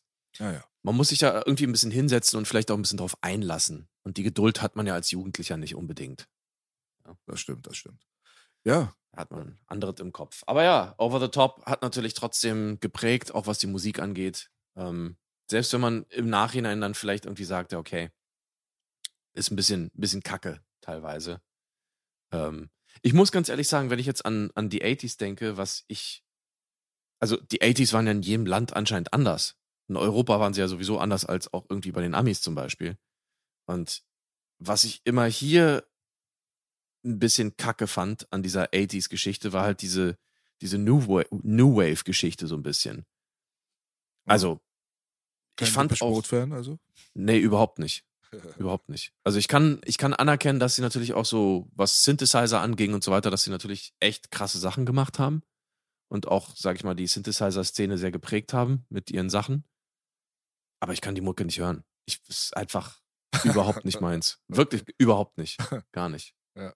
Ich finde auch seine, die Stimme von dem Typen scheiße und ich, es ist einfach, ich, ich kann die einfach nicht hören. So. Ja. Ja. Also diese 80s-Mucke jetzt im Nachhinein, wenn man so ein bisschen reflektiert, hat man ein bisschen analysiert und ähm, Mhm. man muss halt aufpassen halt. Nicht, dass du irgendwann Paralyse durch Analyse als Problem vor dir hast, aber es ist gut, ein bisschen darüber so nachzudenken und so weiter. Und als Musiker musst du das zwangsweise, so vor allem, wenn du auf diesen Sound stehst. Und mir ist jetzt mittlerweile einfach klar geworden, warum ich das Ganze so feiere. Auch diese 80s-Geschichte mit dem Film, diese Imperfektion quasi, weißt du, dieses Fehlerbehaftete, das ist auch das, was ich an den 80s halt gleichzeitig immer abstoßend und gleichzeitig ultra geil fand. Aber dieses Gefühl von abstoßend war damals als äh, Jugendlicher halt einfach dominant. So, da Ja, hat man dann die guten Aspekte dann gar nicht mehr so richtig zugelassen, mehr oder weniger. Aber dann ändert sich da so ein bisschen was. Genauso wie bei Over the Top oder Bloodsport, wo ich mir einen Film reinziehe und sage, das ist teilweise einfach schlecht, das ist teilweise einfach lächerlich und ich finde es geil. Mhm. So, weißt du? Weil die anderen Sachen, die da sind, die kompensieren das, die entschuldigen das. Die machen das Ganze dann irgendwie rund und verzeihbar und dann hast du trotzdem ein Endprodukt, was dich aber wirklich mehr begeistert als die Sachen, die du heutzutage bekommst. Mehr oder weniger. Und das ist auch bei der Mucke der Fall. Ich habe damals zum Beispiel so 80s Musik und so, wenn du dir 80s Musik mal so betrachtest, die Sachen, die ich gehatet habe und so weiter, die hate ich teilweise heutzutage immer noch, aber ich verzeihe es, weil wenn du dir zum Beispiel von The Human League zum Beispiel, ja, Don't You Mhm. Want Me oder sowas, dum, dum, dum, Ja. das Intro ist einfach bombastisch, zeitlos, ultra. Also das war noch vor zwei, drei Jahren Bestandteil aktueller ähm, Vodafone-Werbung oder so ein Scheiß. Und die Leute Mhm, dachten, das mhm. ist ein neuer Song, weil das hat einfach gar nicht alt geklungen. Dieses Intro klingt immer noch nach richtig geilem, dancigen, so elektronischen, poppigen Scheiß. Mhm. So. Aber dann, wenn du dir dann die Hook so reinziehst zum Beispiel, das ist dann der Part, wo ich dann sage, sorry, aber da bin ich dann schon wieder raus. Gleiche Mhm. wie bei zum Beispiel, wie bei Kaylee, weißt du, die, die Hook ist absolut Kneipe. Mhm. Aber am Anfang die Verses, do you remember? Da, da, da, da, da. Das, Mhm. das ist der- einfach der Wahnsinn. Aber dann kommt, Kaylee, ich bin in der Kneipe und du fehlst mir. So, da bin ich dann schon wieder, das ist dann schon wieder der Part von den 80s, da bin ich raus. Bei äh, Just, äh, hier, wie heißt es? Let's Dance von David Bowie. Einfach Mhm. legendär. Dum, dum, dum, dum, dum. Aber dann Mhm. kommt irgendwann diese komische Bridge, Alter, weißt du? So, wo ich dann sage, bitte schnell äh, Radio ausmachen. So. Das, Ja. das ist so ein krasses Hoch und Runter in den 80s gewesen. Die hatten so Passagen, die waren forever, die waren einfach unsterblich, die kann man nicht besser machen. Die haben einfach Generationen geprägt. Und dann kam Mhm. auf einmal irgend so eine käsige Hook oder sowas, was einfach so reingeschissen hat, dass du dir einfach nicht Ja. vorstellen, du konntest nicht glauben, dass es derselbe Fucker ist, der diesen Song geschrieben hat. So. Als wenn zwei Mhm. Leute den Song geschrieben haben. Einmal Menachem Golan und auf der anderen Seite Steven Spielberg. Weißt du so? Ja, ja. Nee, da hast du recht. Also es gibt, es gibt viele krasse Dinger, die irgendwie entweder geil anfangen oder eine geile Hook haben und dann aber irgendwie. Man, man muss es irgendwie rausschneiden. So. Das, man muss es eigentlich irgendwie in ein fucking Audioprogramm laden und das rausschneiden, was man nicht haben will und den Rest sich loopen oder so. Ähm, Was du gerade beschrieben hast, ist die Geburt von Hip-Hop, weißt du schon. Ne? ja, natürlich, ja klar. Ähm, äh, genauso ist es ja passiert, aber mich haben die, diese Songs auch immer so ein bisschen fasziniert. Ich habe mir natürlich auch immer so ein bisschen die Stellen logischerweise gemerkt, die cool waren oder die ich cool fand. Aber es gibt natürlich auch Songs, die sind von Anfang bis Ende einfach perfekt. Michael Jackson, Und das ist, Album. Ja, jein. Auch da gibt's Songs, die finde ich nicht perfekt. Ja, aber da gibt's viel von dem Scheiß so. Dieses- Da gibt's viel von dem Scheiß, aber ich meine jetzt auch mal so andere Musik, jetzt nicht unbedingt, was jetzt äh, auch so ein bisschen Groovy oder Black Music angeht, sondern auch mal so ein bisschen Songs wie zum Beispiel Love is a Battlefield von Pat Benatar. bombastisch. Ich finde, der ist von Anfang bis Ende einfach perfekt. Einfach perfekt. Ja, auch vom Sound her, wie die den singt, ist unglaublich, aber auch der Song. Ja. Da kannst du nichts verbessern, so weißt du? Nee, Hammer. Und ich fand sogar von Cindy Lauper damals Time After Time geil. ja, völlig schief und krumm gesungen, aber ja. ist egal, aber es hat irgendwie Seele, es hat irgendwie, es hat total irgendwie ein krasses Feeling, dieser Song. Oder Girls Just Wanna Have Fun. Du kannst den lieben oder hassen, aber der Film, Ja. der, der Song ist einfach perfekt. Der Song ist einfach zumindest sehr, sehr, sehr ähm, konsequent von Anfang bis Ende. Da So funktioniert genau alles. das, was er, genau, da bricht halt nix. Nee. So wie du gesagt hast, so plötzlich ein geiles Intro, wo du denkst, boah, ist das geil, und dann fängt er plötzlich mit so einem cheesy Part an, wo du denkst, okay, der ganze Song ist eigentlich voll im Arsch jetzt. Genau. So, Da kannst du auch nichts mehr machen, um den zu retten. So. Absolut. Against All Ja. Odds würde mir noch einfallen, zum Beispiel, von den Balladen. Ja. Diesen, Ja, das, klar. Da gibt es einfach nichts, was du besser machen kannst, gar nichts. Nein. Aber es gibt Nein. auch Sachen, die sind nicht so clean und glatt und perfekt, sowas wie Talk Talks, It's My Life oder sowas, weißt du? So, das Mhm. sind auch alles so Sachen, die musst du auch gar nicht mögen, aber du musst sie respektieren, so, weißt du? Weil da ist einfach alles richtig Absolut, gemacht ja. worden. Ja, ja, definitiv, Mann. Also perfekte Songs. Ich kann, ich kann empfehlen, wenn jemand irgendwie ähm, nachts mal auf der Straße irgendwie ist und im Auto ist, ähm, einfach mal äh, Sender My Love von Journey zum Beispiel ist auch ein perfekter Song. Boah, brutales Absolut. Beispiel. Perfekter Song. Ja. Äh, auch vom selben Album natürlich auch gleich Separate Ways, ganz klar. Hm. Brutale Songs, wirklich ähm, einfach Perfektion. Und natürlich auch ähm, äh, Who's Crying Now, auch von Journey. Ja, der ist auch geil. Unfassbar. Unfassbar. Äh, Tina Turner, We Don't Need Another Hero. Ja, ja, ja. Aber du siehst, also es sind genau diese Dinger, wo du weißt, von Anfang bis Ende, da ist ein Guss, so, weißt du? Ein Guss. Es passt alles. Ein Guss. Ja, Mann. Und das sind halt die, die Songs, die ich als perfekt bezeichnen würde. Da gibt es natürlich einige, die sind besser, andere sind vielleicht ein bisschen beschissener. Unfassbar. Ähm, sowas wie, wie Relax von Frankie Goes to Hollywood ist eigentlich auch perfekt. Krass. Weil der genau von Anfang bis Ende genau das durchzieht. ja, Mann. Ja? Ja, Mann. Film-Soundtracks Super geiler.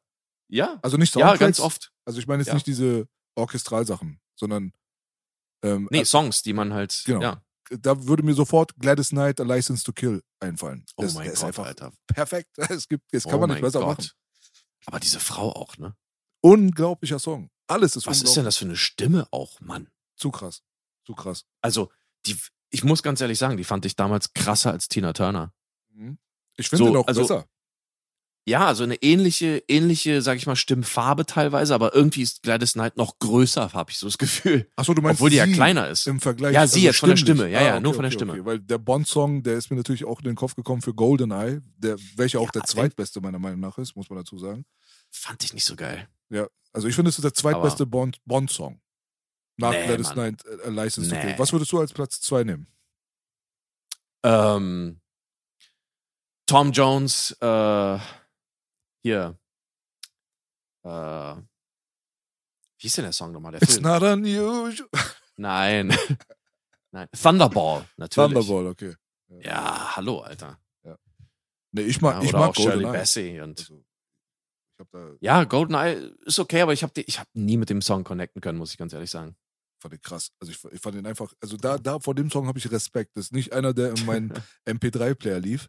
Aber wenn Ja. der läuft, dann denke ich mir auch, das ist einfach, alles passt einfach. Die, vor allem die Vocal-Performance Ja. ist unfassbar. Ja, naja, natürlich. Tina Turner ist eine Göttin. Aber ja, genauso wie Gladys Knight. License to Kill ist einfach unglaublich. Unglaublich. Ah, okay. Kommen wir aber zurück. Äh, Giorgio Moroder. Ja? Giorgio. Giorgio. Verantwortlich für Over the Top. Kann man reinhören. Ist definitiv äh, einiges dabei. Auf jeden Fall, auf jeden Fall. Ja, Mann. Ja, Ey, bei kommen wir dem nochmal Film, vielleicht kurz zu Canon-Films, oder? Oder willst du nochmal, ja. ja, bei dem. Film gibt es ein paar Sachen, so, die würde ich gerne ansprechen, auf jeden Fall, die Ja. absolut im Kopf geblieben sind, die halte ich auf jeden Fall für wichtig. Ähm, Endlocation ist eigentlich das, was den großen, was den Film im Großen und Ganzen ausmacht, finde ich. Ja, Mhm. also dieses, dieses Con dieser Contest am Ende, der bringt nochmal den Film auf ein ganz anderes Level, weil da dieses 80s-mäßige Entertainment ganz, ganz groß geschrieben wird. Vorher hast du viel Emotion, vorher hast du die Verbandelung des Vaters mit dem Kindes und die Familientragik dahinter und so weiter, aber zum Schluss kommst du dann trotzdem zu der Competition. Und das war halt auch immer so irgendwo ein Kern der 80er-Jahre-Filme, dass du Competition hast, wo du mitfiebern kannst, wo du ganz viel Männlichkeit und, weißt du, Alpha-Tiere übereinander gestapelt, viel Schweiß, so diese Pro-Wrestling-Atmosphäre, die ist halt das, was das Ganze für mich ausgemacht hat, weil ich halt auch ein Pro-Wrestling-Fan war. Also ich habe Mhm. als Kind halt Hulk Hogan und Ultimate Warrior und so weiter habe ich gesuchtet. Das waren so wie Halbgötter. Das war so das nächste zum Superhero so mäßig, weißt du? Zwei Mhm. Meter groß, aufgepumpt und völlig geisteskranke Promos in die Kamera, weißt du so? Das war so genau mein Ding. Ich bin da voll drauf Mhm. abgefahren. Und jetzt kommt natürlich Over the Top um die Ecke und kopiert ja eigentlich genau diesen Stil für die Armwrestling Competition. Mhm. Weil du hast ja auch diese ganzen Showwrestler dort, die genau das verkörpern, was du von Hulk Hogan und Ultimate Warrior und so weiter gewohnt warst. Da waren eine Menge Macho-Mans dabei. Ja, klar. Und der eine Brudi, der ist natürlich völlig aufgefallen, der einfach mal seine eigene Zigarre, während sie gebrannt hat, gefressen hat. Und da sitzt du dann als Kind so vorm Bildschirm und denkst dir, Alter, was für ein krasser Motherfucker. So, so stelle ich Mhm. mir so einen richtig hängengebliebenen, stinkenden Testosteron-Trucker aus, den U- aus Amerika vor in den 80er Jahren. Ne? Er war die Perfektion. Dann hat er auch noch Motoröl gesoffen und so ein Zeug. Ja, ja. Alter Falter. Was für ein Typ, ey. Richtig geisteskrank. Und dann hast du diesen Bull, Alter, diesen riesengroßen Typen mit dem Hulk Hogan Bart, so, weißt du? Larger Mhm. than life, richtiger Specknacken. Dann hast du so einen richtig krass durchtrainierten Buddy-Amerikaner, so einen schwarzen Brudi, so, weißt du? Der dann auch so. Der der- hatte der kam Richtige Knaller, rüber. Alter. Ja, Boah. Da hat sich eine. Kante nach der anderen hat sich da die Klinke in die Hand gedrückt. Mhm. Und dann sitzt du da vorm Bildschirm als kleines Kind und denkst dir, Alter, ich will auch mal so einer sein. Ja, weil Mhm. man darf ja nicht vergessen, früher waren diese Tiere ja selten. Mhm. Heutzutage guckst du einmal auf Instagram rauf, da ist jeder gepumpt. Du gehst einmal ins Fitnessstudio, da siehst du 20-Jährige, die so aussehen. Aber früher Ja. konntest du so jemanden mit der Lupe suchen. Mit der Lupe. Also im Jahre 1987, 88, was weiß ich nicht was, ich kannte live, vielleicht ein, zwei Menschen habe ich in meinem ganzen Leben gesehen gehabt, Mhm. die so eine Physis überhaupt an den Tag gelegt haben. Ja, voll. Klar. Ja, es ist äh, später immer so ein bisschen einfacher geworden, auch wo vielleicht auch die Fitnesscenter, die ganzen Ketten irgendwann mal da waren und man sich das auch leisten konnte. Aber Den Stoff. Ja. Und den Stoff natürlich, genau. Ähm, ja, ich, ich glaube, früher war eher so ein bisschen was wie, wie Aerobic. So ein Ding. Ja, Mann. Und dann, ja, irgendwann wurde halt eher gepumpt, so, ne, nach den ganzen Vorbildern. Aber sowas gab es ja auch damals das erste Mal, dass du solche, solche Klopse überhaupt auf der Leinwand hattest, weißt du? Richtig. Also, mal jetzt abgesehen von vielleicht etwas unbekannteren italienischen Filmen, wo auch ein paar Bodybuilder Herkules gespielt haben oder sowas. Aber das ist ja kein Vergleich zu denen, die dann später in den 80ern irgendwie komplett, sag ich mal, doppelt so breit irgendwie plötzlich da waren. So ein Arnold, ja, der hat da auch einfach alle kaputt gemacht. Arnold war einfach auch der krasseste. Ja, das stimmt. Darf man nicht vergessen. Und ja, heute kommt ja auch keiner mehr an Arnold ran. Wer ist denn, wer ist denn heute der, der heutige Arnold im Kino? Niemand. Äh, Dwayne Johnson. Ja, naja. Er ist halt gar nicht Arnold, aber wenn es Nee. jetzt um gepumpte Actionstars geht, dann gibt es nur noch den. Ja, und der hat, also ich muss ganz ehrlich sagen, der hat ja nicht einen einzigen Film gemacht, der jetzt so vergleichbar wäre mit Arnolds Film. Ne, der hat auf keinen Fall irgendwas hinterlassen, was iconic ist und forever so. Nee. Aber er hat gute Filme, so ist es nicht. Also Dwayne Johnson ist ein solider, guter Ersatz für damals, aber er ist halt die feminine Version von damals, ne? ja, ich weiß nicht. Also, nee, die Filme sind aber auch trotzdem nicht dieselben. Also ich meine, also nicht dieselben klar. sind sie eh nicht, aber die geben mir auch einfach nicht dasselbe. Ich, ich brauche keinen Dwayne Johnson oder ich brauche ja keinen Mucki-Typen in so einem Film wie, äh, weiß ich nicht, hier dieser komische Dschungelfilm, wo er da auf diesem Boot war und so. Das, da muss er ja nicht mitspielen. Das stimmt. Aber wenn so ein Arnold-Film, da muss Arnold mitspielen. absolut, 100 Prozent, absolut. Absolut. Aber für euch. Absolut. Absolut, absolut. Ja, also D- Dwayne Johnson ist auf jeden Fall ein viel, viel talentierterer Overall-Actor und Performer. Er Ja, kommt halt voll. aus dem Pro-Wrestling, der hat halt Mhm. das Entertain, das, dieses Entertainment hat dann in die Wiege gelegt bekommen. Mhm. Das muss man dazu sagen. Das hatte Arnold halt einfach voraus, aber er kam halt zu einer Zeit, wo es nicht mehr so ungewöhnlich war, wie gesagt, diese Tiere zu haben. Dwayne Johnsons äh, Hauptmerkmal ist gar nicht die Physis, sondern ist das Charisma. Ja, klar. Ne? Absolut. Absolut. Deswegen, also der hat schon seine Daseinsberechtigung, aber ich gebe dir absolut recht. Es gibt jetzt nicht so diese unmittelbaren Film-Classics, Nee. weißt du, starring Nee. Dwayne Johnson. So. Weißt du, weißt du, was sein, sein Klassiker hätte werden können, wenn der Film gut gewesen wäre und gut geschrieben gewesen wäre? Jetzt kommt's. Herkules. Ah, der, der war ja richtig für den Arsch. Der, der Film war so scheiße und der Trailer war aber gut. Ja. Weil du da nämlich noch was gesehen hast, du dachtest, wow, jetzt kommt ein Herkules-Film, wo die den wirklich so authentisch nach, den, nach der Geschichte, nach der Sage gemacht haben. Ja, Mann. Er mit dem Bart und so, ich dachte, boah, das Ja. ist der Killer. Jetzt kommt endlich ein Film für ihn, wo er genau das zeigen kann, was er ist so. Ja, Mann. Charme, Body, Herkules. Hoho. Ja. Und dann kam dieses Stück Scheiße raus und ich dachte, meine Fresse, das kann doch nicht wahr sein. ey. Das war so eine Enttäuschung. Was war das, Ah. Alter? Oh Ja. Gott. Oh Gott. Ja. Also, wenn wir jetzt gerade dabei sind, was, welche, welche Filme so ganz spontan sind dir im Kopf geblieben von Dwayne Johnson, wo du sagen würdest, aber ey, das, das war schon amtlich? Was macht ein Dwayne Johnson für dich aus? Welche Filme wären das? Ey, das ist wirklich eine sehr gute Frage, ne? Krass, ne? Dass man das nicht so direkt beantworten kann? Be cool vielleicht. Aber da hat er auch nur eine Nebenrolle. Ja, ja, ja. Ja, da war er lustig, so. Aber ja. Der Vegane. Dwayne Johnson war das. ja, also ich sag ganz ehrlich, ähm, ich hätte mir vorgestellt, dass er vielleicht bei Doom hätte er vielleicht cool sein können, aber der Film war ja auch Schrott. Hm. Ach, ich weiß nicht. Nee, leider, leider fällt mir da gar kein Film ein. Vielleicht hier, wie hieß der? Well, nee, Welcome to the Jungle oder Rumble in the Jungle oder irgend so ein Welcome Scheiß. to the Jungle. Welcome to the Jungle. Das war noch so halbwegs, aber das war okay. ja, War okay. aber der ist mir als einziger im Kopf geblieben. Muss mal überlegen. Es gibt einen für mich, Ja. der ist wirklich Baba. Also wirklich. Ja? Okay. Faster von 2010. Ach, den habe ich gar nicht gesehen, glaube ich. Hör mal auf. Okay. Okay, dann hast du Faster? wahrscheinlich den besten Dwayne Johnson-Film nicht gesehen. Ja, okay. Dann muss ich mir den angucken. Walking Tall war auch gut. Okay, war in Ja. Ordnung. Aber ja, also der frühe Dwayne, so, er hat Potenzial, Dwayne. So, das Ja, war ja. der. Aber es kam halt danach dann nichts. Aber Nee, Faster, nee. Faster, wirklich, den empfehle ich dir. Okay. Das ist Den ein guck ich. richtiger Männerfilm. Das ist so richtig, Okay. der könnte von Canon Films sein. Oh, okay, okay. Menachem, Von sagst du? Menachem, ja. Menachem, okay. genau. Ja, sehr gut. Aber Egal. ja, kommen wir mal zurück auf Over the Richtig. Top. Genau. Ähm, es war ja, es war ja tatsächlich ein reales Turnier, was da stattgefunden hat, ne? Echt? Ja, dieses, dieses Turnier, was sie da veranstaltet haben, das haben sie organisiert oder sie haben angefangen, das zu organisieren, sobald sie die Finanzierung für den Film hatten. Und das war ein echtes Armdrückturnier, wo auch Profis äh, teilgenommen haben. Und deswegen war das auch so authentisch. Das war ein echtes Finale. Ah, dann ist es vielleicht wirklich passiert, dass der eine sich irgendwie den Ellbogen ausgekugelt hat. Weißt ja, du, nee, nicht ausgekugelt, der war gebrochen. Gebrochen, ja? Ja, das siehst du auch, dass es echt ist. Das, also, ich habe das gesehen und wusste sofort, okay, das war kein Special Effect. Das war, Nee. das war echt.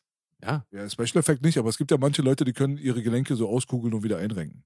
Nee, nee, nee, nee. Nicht so. Du musst auch so auf mal äh, auf sein Gesicht gucken. Der Das schreit, war, der Brudi, der schreit. nee, der ist so überrascht so. Äh? Ja. Und danach schreit er. Weiß ich gar nicht, Doch, ob der doch, so doch, krass 100 Pro. schreit. So ein bisschen. Also der leidet so, aber dann schneidet er auch schon wieder weg. Nee, der schreit richtig. Der nee, schreit glaube ich nicht. Doch, ich habe den gestern gesehen.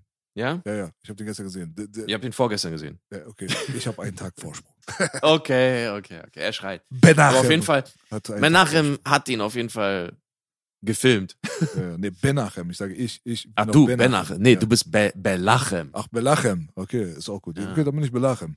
Ja, ich bin, Klingt ich auf bin jeden Fall nicht schlecht. Dann bist du, ähm, dann bleibst du Menachem und ich bin Ja. Belachem. Okay, Du bist Belachem, ich bin Menachem. sehr gut. Ja, Ja. okay, also äh, guck dir das doch mal an. Ja. Da, da ist auf jeden Fall Faster. Pain, Pain im Face. Ach so. Ja, natürlich. Also, aber wie gesagt, es ist echt. Das ist echt, ja. Jetzt, jetzt Ja. macht einiges Sinn. Ja. ja. Ja, krass auf jeden Fall. Also dieses Turnier am Ende, wie gesagt, ist für mich so das Ding, was den Film komplett rund gemacht hat. Mhm. Auch von der Dramaturgie und so weiter. Mir hat es einfach gefallen. Also das war einfach pur 80s. Guckt euch einfach mal die Ring Girls an. Mhm. Guckt euch einfach die Dudes an, die Mhm. erstens mal dort mitmachen und dann guckt ihr euch noch die Dudes an, die im Publikum rumstehen. Und dann merkt ihr einfach, warum die 80s so geil waren. Ja? Mhm. Die 80s waren einfach geil. Wenn du dir das alles so betrachtest, ja, waren sie einfach geil, weil die Männer kantig waren und die Frauen ugly. Und genauso muss das sein. Weil die Männer rasierte Beine hatten und die Frauen Schnurrbärte. Mm. ah, auf Menachem-Modus. Aber nein, ich meine. ich liebe die 80s. Ja, das ist so. Früher konntest du einfach hässlich sein. Was heißt hässlich? Es waren einfach normale Frauen, die hatten normale Figuren, die waren nicht operiert, die hatten keine, weißt du, Plastikbubis und hatten keine Transengesichter. So, weißt du, das muss man jetzt wahrscheinlich hier rausschneiden, aber ich meine einfach nur, ja, ey, ey, ich meine, guckt euch mal um, weißt du, die Leute sind heutzutage so künstlich, weißt du, du siehst auf Instagram und so weiter, guckst du dir die Leute an und die sehen halt, die Frauen sehen aus wie irgendwelche Manga-Figuren und die Männer sehen aus wie geleckte, pf, keine Ahnung, irgendwelche Coverboys und was weiß ich nicht was, irgendwie von einem Magazin oder so. Aber früher waren die Männer einfach Alpha, weißt du, die Männer waren kantig und die Frauen Ja. waren ugly. Und genauso muss es ein- sein. genauso muss das sein. Das sind die 80s. Naja, viel Spaß äh, in den 80s. Aber weißt du, was ich am schlimmsten finde? Bei den neuesten Trends, ich finde diese Lippen furchtbar. Bei den Frauen. Was, was sind diese komischen Schlauchbrot-Sachen? Diese, diese Schlauchbrote in der Fresse. Da gibt es ganz krasse Extrembeispiele, Alter. Oh. Und dann ist auch noch so mit diesem Lippenstoff, äh, äh, mit Lippenstoff, mit diesem Lippenstift auch noch so über den Lippenrand hinaus geschminkt. Ich weiß nicht, wie man das heißt, also wie man das nennt. Ja, ja, ja. ja. Aber ich finde, das sieht so schlimm aus. Ja. Selbst wenn die normale Lippen hat und dann ist plötzlich so wie so, ein- wie so Ronald McDonald quasi. ich ich finde das so. Bah, egal. Ja. Ey, das Sollen mit dem. Ugly, das war Spaß. Also die, die schönsten Frauen gab es in den 80ern und 90ern, noch bevor dieses ganze Plastikding anfing. Wenn du damals Ja. schön warst, dann warst du einfach tatsächlich schön. Weißt du, was ich meine? Heutzutage giltst du als schön. Aber du bist ja nicht schön. Wenn dir einer das ganze Plastik aus deinem Körper wieder rauszieht und mal drei Kilo Schminke wegnimmt und dann noch den Snapchat-Filter, weißt du, dann bleibt von deiner Hm. Schönheit auch nichts mehr übrig. Aber damals, wenn du schön warst, dann warst du schön. Du konntest es ja nicht großartig faken. Okay, bisschen Make-up, bisschen da, bisschen dies, aber das war's. Ja, gut, aber wenn du hässlich warst, warst du halt hässlich. Guck mal, Ja. heutzutage ist Schönheit einfach ein bisschen demokratischer. Musst du auch positiv sehen. Ja, das stimmt. Aber man hatte damals den Mut zur Hässlichkeit. Man hatte nichts anderes übrig. Ja, das ist ging ja nicht gut. anders. Also ich wirklich, ich vermisse die Zeit, wo Menschen einfach hässlich sein konnten. Was ist denn das ja, das sagst Problem? du als jemand, der nicht sehr hässlich ist. Ja, ich bin, ja gut, es liegt im Auge des Betrachters und ich bedanke mich für dieses Kompliment, aber wäre, wirklich, ey, ey, sei mal ganz ehrlich, denkst du heutzutage im Jahre 2023 gäbe es Opus Life is Life? Diese Motherfucker hätten niemals einen Plattenvertrag bekommen. Die waren die hässlichsten Das Menschen, die jemals gelebt haben. Ja, das stimmt. Also, weißt du, was wäre heutzutage Ja. Phil Collins mit seiner Halbglatze in der Zeit, wo nur schöne, tätowierte Testosteron-Boys irgendeinen Plattenvertrag bekommen? Da würden die den doch Ja. gleich nach Hause schicken. Die sagen, ja, du kannst voll gut Piano spielen, deine Songs sind geil und jetzt verpiss dich. Ja, hau ab jetzt. Genau. Ja, das stimmt. Oder äh, ich erinnere an, an den unglaublichen Patrick Hernandez mit seinem Born to Be Alive. Oh, Geiler Typ. wirklich, äh, wirklich beautiful, beautiful, beautiful nightmare. Mm. Ja, Mann. Dieser Mann ist ein beautiful nightmare. Man muss ihn nur mal angucken, Aber- dann weiß man auf jeden Fall. Ja. Ne? Der Mut Aber zur Stimme Hässlichkeit. der Song. er muss zurückkommen. Der Mut zur Hässlichkeit muss zurückkommen. Ich Der Mut dafür. zur Hässlichkeit. Ja, äh, mach einen Anfang. Be ugly again, motherfucker. Ja, Mann. Feel Ja. good about it. Okay, gut. Also, ähm, es gibt den Random New Echtes- Kids Hogan Lauch. Kennst du den? Wer ist der random New Kids Hogan Lauch? Guckt dir mal an, auf jeden Fall. Also für alle, die over the top jetzt nochmal gucken, guckt euch die Competition am Ende an. Es gibt einfach einen Schwenker ins Publikum. Es ist unmöglich, nach dem, was ich euch gerade gesagt habe, dass ihr den Dude übersehen werdet. Der Random New Kids Hogan Lauch, das ist einfach so ein abgefuckter New Kids dünner Motherfucker mit Hulk Hogan Bart und auch so einem Outfit mäßig, der da im Publikum so, es sind so die Szenen, weißt du? Einfach geil. Ah, stimmt, der war doch irgendwie. Stand der nicht neben so einer Frau, neben so einer typischen 80s? Auch so, so komisch blondierte Haare und so ganz komisches Make-up und so. Das kann sein. Ah, Ist auch egal. Ja. Ja, aber ich glaube, ich weiß sogar, wen du meinst jetzt. Ja, man checkt den auf jeden Fall. Ja, insgesamt Ja, gelungenes Casting, finde ich persönlich. Also diese ganzen Kanten und so. Vor allem der Dude, der seine Zigarre frisst, einmalig. Ja, diese ganzen Pro-Wrestling-Promos, die dann in die Kamera gecuttet werden, dann jedes Mal, bevor der Kampf anfängt und so. Da merkt man schon, die Inspiration ist 100% WWF gewesen. Cool Mhm. gemacht, also für Leute wie mich. So, du hast dann zum Schluss Nachdem natürlich die Message verbreitet wurde von du musst kämpfen, niemand schenkt dir was auf der Welt, ganz wichtig Mhm. immer, weißt du, diese 80er Jahre Geschichten. He-Man hat sich ja auch dann jedes Mal in die Kamera umgedreht am Ende von jeder Folge und hat den kleinen Kindern die Moral dagelassen und hat sich dann umgedreht und bis später Peter. Also das waren schon Sachen so, die waren in den 80s wichtig, dass man so ein bisschen Moral und Werte und so weiter vermittelt und Kampfgeist und was weiß ich nicht was, ne? Ja, Ja, also es war ja auch ein Familienfilm, darf man nicht vergessen, irgendwo. richtig. Ähm, da ging es natürlich um diese Werte und ist natürlich sehr konservativ, auch mit diesem ganzen äh, Armee-Zeugs und so am Anfang. Das wurde ja eher als positiv trotzdem dargestellt, nicht ganz so negativ, auch wenn der Sohn dann irgendwann so ein bisschen davon weggekommen ist. Aber wichtig war, glaube ich, trotzdem, dass man so ein bisschen die Klammer hat. Am Anfang sagt der Vater das zum Sohn und dann zweifelt der Vater irgendwann und dann kommt der Sohn und sagt ihm dasselbe am Ende auch nochmal und motiviert ihn dann quasi, äh, dass er das Turnier dann auch schön gewinnt. Mhm, Nicht? das stimmt. Insofern, das ist so ein bisschen eine kleine billige äh, Autorentrickserei. Ja, ja, ja. Mit Ne? dem, mit dem Macht man es halt ein bisschen.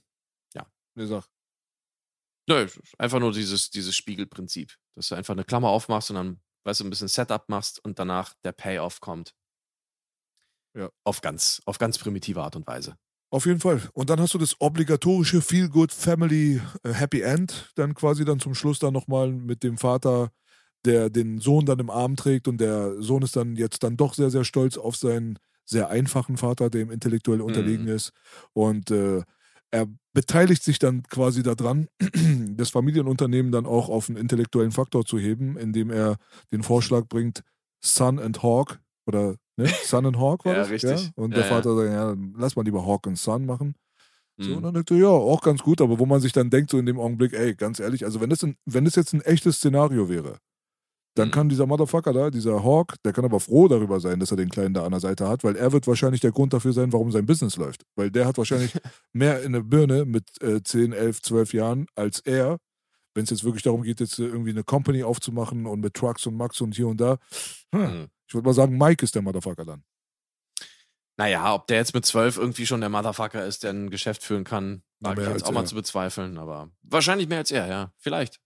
Ja. Er hat wenigstens mit Geld Erfahrung und hat Kanäle und hat ein Erbe, weißt du? Geht auf eine Business School und wird wahrscheinlich mal ein schlauer Typ und der kann dann seinen Vater mal unter die Arme greifen, wo man sich sowieso fragt, wie das denn bitte funktionieren kann. Ja, so dass ein Kind Mhm. alleine nach einem Streit irgendwie in ein Taxi einsteigt und sagt, Ja, ja, bitte da und dahin, so, weißt du? Und der Taxifahrer denkt sich, ja, okay, Alltag, ja klar. ja, Zwölfjährige hin und her kutschieren ohne Erlaubnis der Eltern läuft, ja. Und äh, dass sich auch der Kleine dann entscheiden kann, so mehr oder weniger, gehst du zum Vater oder gehst du, äh, bleibst du beim Opa, weil wenn du zum Vater gehst, was heißt denn das? Das heißt dann, dass du nicht zur Schule gehen kannst, ne? Ja, weil du bist ja die ja. ganze Zeit in einem Truck unterwegs. Naja, vielleicht Ja. nicht die ganze Zeit, aber ja, ich, ich fand es auch schon interessant, dass der Kleine dann irgendwie mit seinem, mit dem, diesem Auto da ankommt, das Auto abstellt in Las Vegas und der Bulle ihm irgendwie sagt, ey, du kannst das Auto nicht hier abstellen. Also ich Ah. hätte ihm als Bulle gesagt, ey, was suchst du als Zwölfjähriger an einem scheiß Auto? ja. Also er steigt da einfach ganz normal aus, so. Der sagt ihm nur, ja, du kannst es hier nicht abstellen. Ja, ist egal, behalt das Auto. Ja, Mann. Okay. Ja, er, war Aber auch, ja. er war auch nicht so langzeitlich traurig darüber, dass seine Mutter gestorben ist, ne? Nee, nicht so wirklich. Das war auch ein bisschen, die war dann tot und dann, ja, war sie halt irgendwann auch ein bisschen vergessen. Ja, ja, aber die war ganz schnell vergessen. Das ist Ja, aber so ja. ein bisschen so das Stallone-Ding, wa?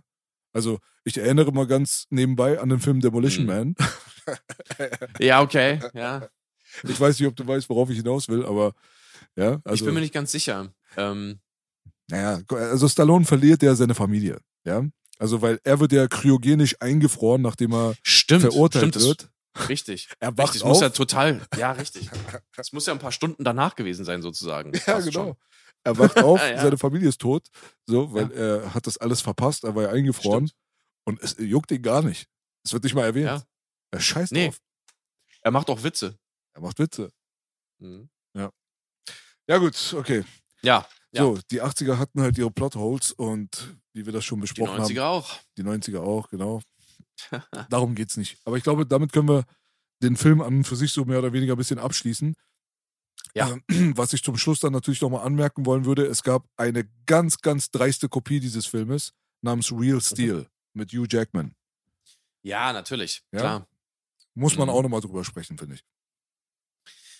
Ja, kann man am Rande mal erwähnen. Also ich, ich fand den Film nicht schlecht gemacht. Mhm. Der wurde damals auch so ein bisschen gelobt, aber eigentlich hat er das alles eben von Over the Top natürlich geklaut. Richtig. Ja. Ja. Also ich muss dazu sagen, Real Steel von, aus dem Jahre 2011, für die Mhm. Leute, die den Film noch nicht gesehen haben, ist so Mhm. inhaltlich keine 100%ige Kopie, weil es nicht eine 100%ige Kopie sein kann. Es äh, spielt halt in einem futuristischen Szenario. Das ist halt eher so ein Transhumanismus-Film. Da geht es halt Mhm. auch um diese ganzen Robotergeschichten und so weiter. In der Zukunft finden Roboterfights statt. Also anstatt Armdrücken hat man da irgendwelche Roboter gegeneinander antreten lassen in einem Ring, die sich dann gegenseitig richtig geben, die von außen halt kontrolliert werden durch Fernbedienungen etc. pp. Und da gibt es halt eine große asiatische, mächtige Firma, die dann halt den Champion bereitstellt. Und Hugh Jackman ist halt derjenige, der so eher so ein Underground-Fighter ist, der hat so Penner-Roboter, die dann immer aufs Maul bekommen und er ist nicht besonders Mhm. erfolgreich und so weiter. Lernt dann halt aber dann durch denselben Zufall wie bei ähm, äh, Over the Top seinen Sohn kennen, mit dem er nichts zu tun hat, muss mit ihm Zeit verbringen. Die verstehen sich am Anfang nicht so gut, aber dann verstehen sie sich doch ganz gut, werden dann ein Team miteinander und spielen eigentlich dieses ganze Over-the-Top-Ding auf Roboterniveau dann bis zum Ende durch, auch mit Happy End zum Schluss und meiner Meinung nach wirklich unfassbar entertainender Familienfilm. Ähm, für seine Zeit, für das Jahr 2011, das Äquivalent zu ähm, Over the Top, würde ich behaupten. Ich finde wirklich nicht Mhm. schlecht. Das ist einer von den Filmen, denen ich es verzeihe, dass sie einfach den Plot mehr oder weniger geklaut und geremixed haben, weil was anderes ist es nicht. So. Mhm. Aber die Umsetzung an und für sich ist halt einfach gelungen. Es ist halt einfach Entertainment. Du guckst dir den Film an, der hat von der ersten bis zur letzten Minute sehr wenige Hänger. Der ist relativ konsequent, er ist ganz gut aufgebaut. Die Special Effects für das Jahr 2011 sind extrem bemerkenswert. Das sieht teilweise wirklich fotorealistisch aus. Ohne, dass du irgendwie Playstation-Grafik oder sowas jetzt befürchten Mhm. musst da drin. Die Roboter sehen super amtlich aus, die Fights sind super amtlich. Hugh Jackman hat gut performt, der Kleine hat sein Ding ganz gut gemacht Genau. dämliche Tan Tanzeinlagen, so, die kannst du verzeihen, ist alles okay. So, weißt du, insgesamt gut gecastet, gut geschossen, gut umgesetzt, einfach insgesamt ein guter Film. Ja, also ich würde sogar sagen, eigentlich als Film wahrscheinlich sogar besser als Over the Top. Technisch gesehen. Ja? Technisch gesehen und auch so ein kleines bisschen vom Pacing her und alles das. Hm. Aber ja, keiner erinnert sich an diesen Film und alle reden trotzdem noch eher über Over the Top. Insofern, Richtig. Ja. ja, Es ist halt eine Kopie. es ist eine Kopie. Ja. Aber ja, das, äh, ja, der ist einfach untergegangen. Das war's. Ja. An den wird sich trotzdem, glaube ich, keiner mehr so großartig erinnern. Hatte auch nicht so großartige Musik, ja. In this country, sage ich nur. Mein Lieblingssong von dem Over the Top Soundtrack, auf Ja, jeden Mann. Fall. Da kommt auch kein äh, Real Steel ran. nee, da hast du recht. Aber ein kleiner Geheimtipp am Rande für die Leute, die zum ersten Mal davon erfahren. Tut euch den an. Mhm. Es lohnt sich. Ist okay. Ja, kann, kann man auf jeden Fall machen. Das ist keine Zeitverschwendung. Ja, Mann. So, dann kommen wir zu Menachem. Menachem Der Bruder und Globus. Belachem. Ja, Belachem, Menachem und Globus noch mittendrin irgendwo. Menachem Ja. und Belachem versuchen den Globus zu erobern. Und äh, das ist die Geschichte von Canon Films. Wo wir jetzt wahrscheinlich Yes. jetzt keine Stunde darüber philosophieren wollen, wie oder was Canon Films wirklich war. Aber trotzdem ist es jetzt, glaube ich, an der Zeit, mal so ein bisschen die Hintergründe zu beleuchten. Denn wir haben viele von diesen Canon Films in unseren Podcasts angesprochen und Gott weiß, wir sind gerade erst am Anfang. Also, das ist jetzt gerade was? Die siebte Folge? Das ist die siebte, glaube ich, ja. Und guck mal, wir haben schon eine Menge Canon-Films da drin, ne? Ja.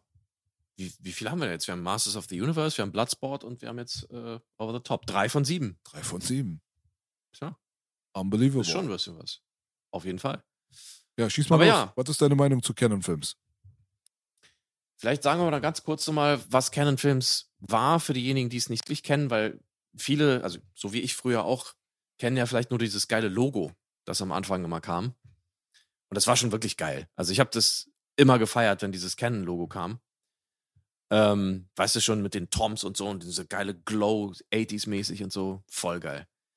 Ähm, aber es ist eine ähm, amerikanische Produktionsfirma, die ja größtenteils Low-Budget-Produktionen gemacht hat, bis sie dann irgendwann 79 von Menachem und von Joram aufgekauft wurden. Äh, und da wurde Canon auch erst so richtig, richtig bekannt, weil die beiden nämlich tatsächlich irgendwie ja schon ein bisschen was geändert haben. Die sind nach Hollywood gekommen, ähm, waren vorher schon in Israel sehr erfolgreiche Filmproduzenten, haben dort die Eis am Stiel-Reihe gemacht. Ah. Ja, Eis am Stiel ist von den beiden tatsächlich.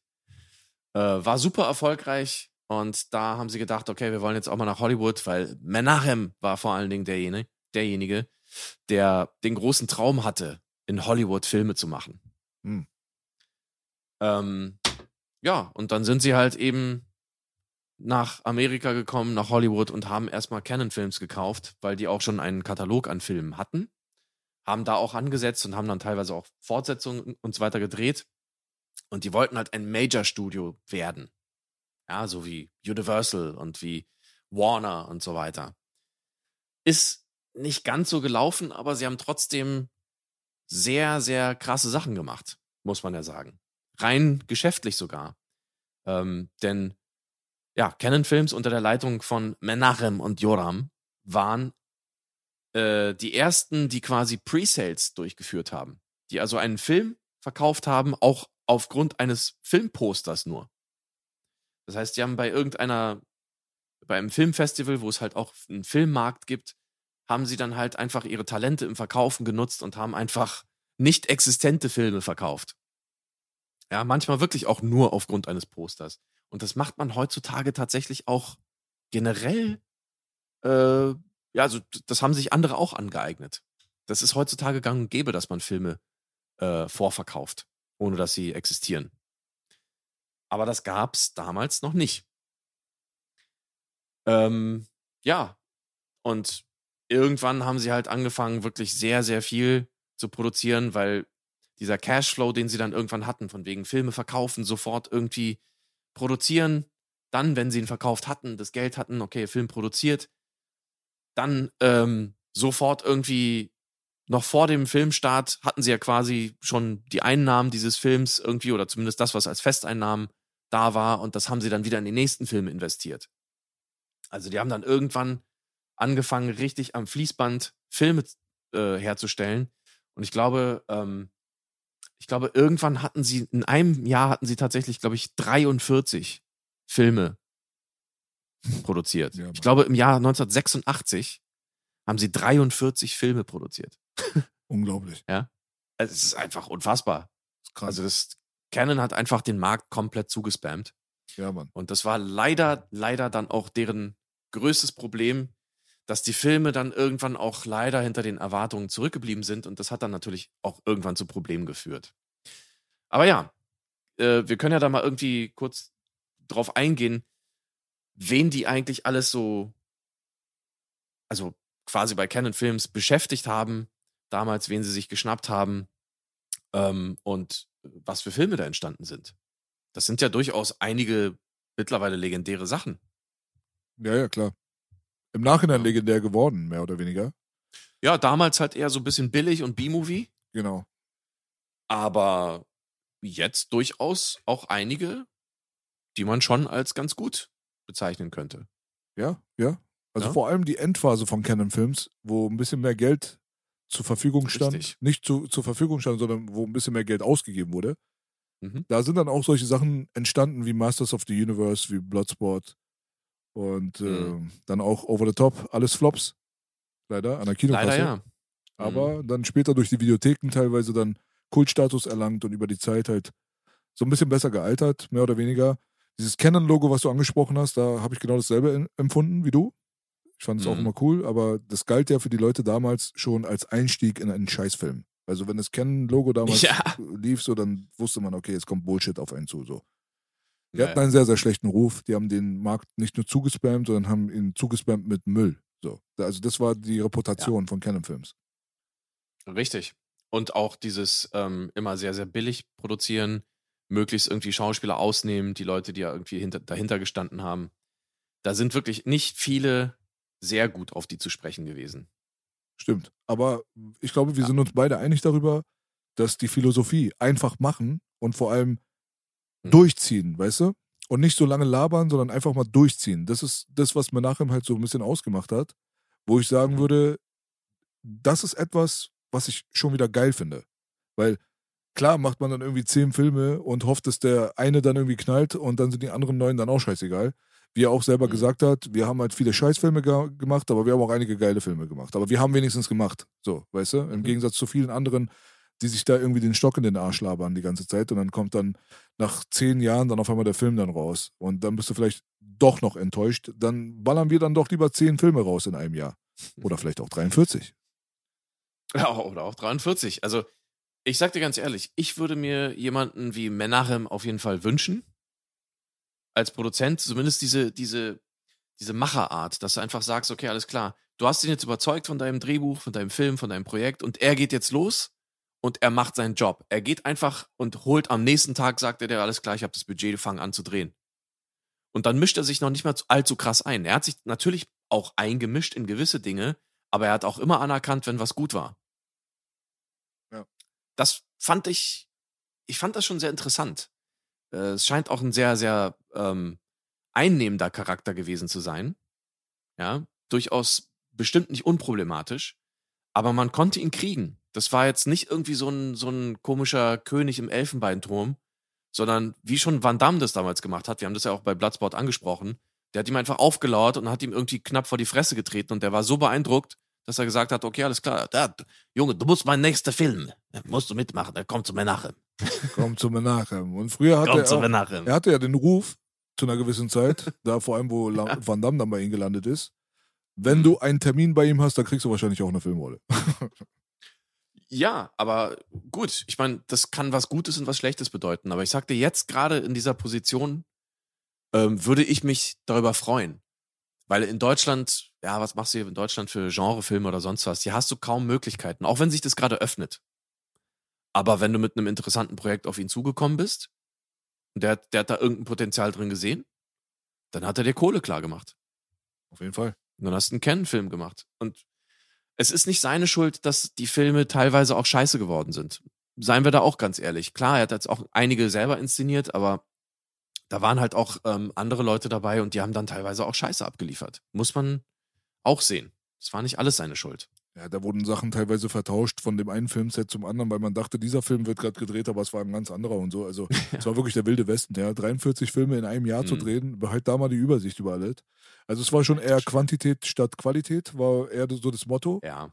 Aber trotzdem, Absolut, ja. ja. aber ich gebe dir zu 100% recht. Also ich wäre auch so ein Menachem, muss ich dir ganz ehrlich sagen. Also wenn ich jetzt irgendwie hier die Zügel in der Hand hätte, äh, dann würde ich auch eher das Prinzip bedienen, gar nicht so lange so verkopft zu sein und an allem jetzt irgendwie voll den Perfektionismus anzulegen, jetzt irgendwie, weißt du, Tagung, Meeting, mhm. Quatschen, dies, das. Mir nachher mal teilweise gesagt, ey, komm mal hierher.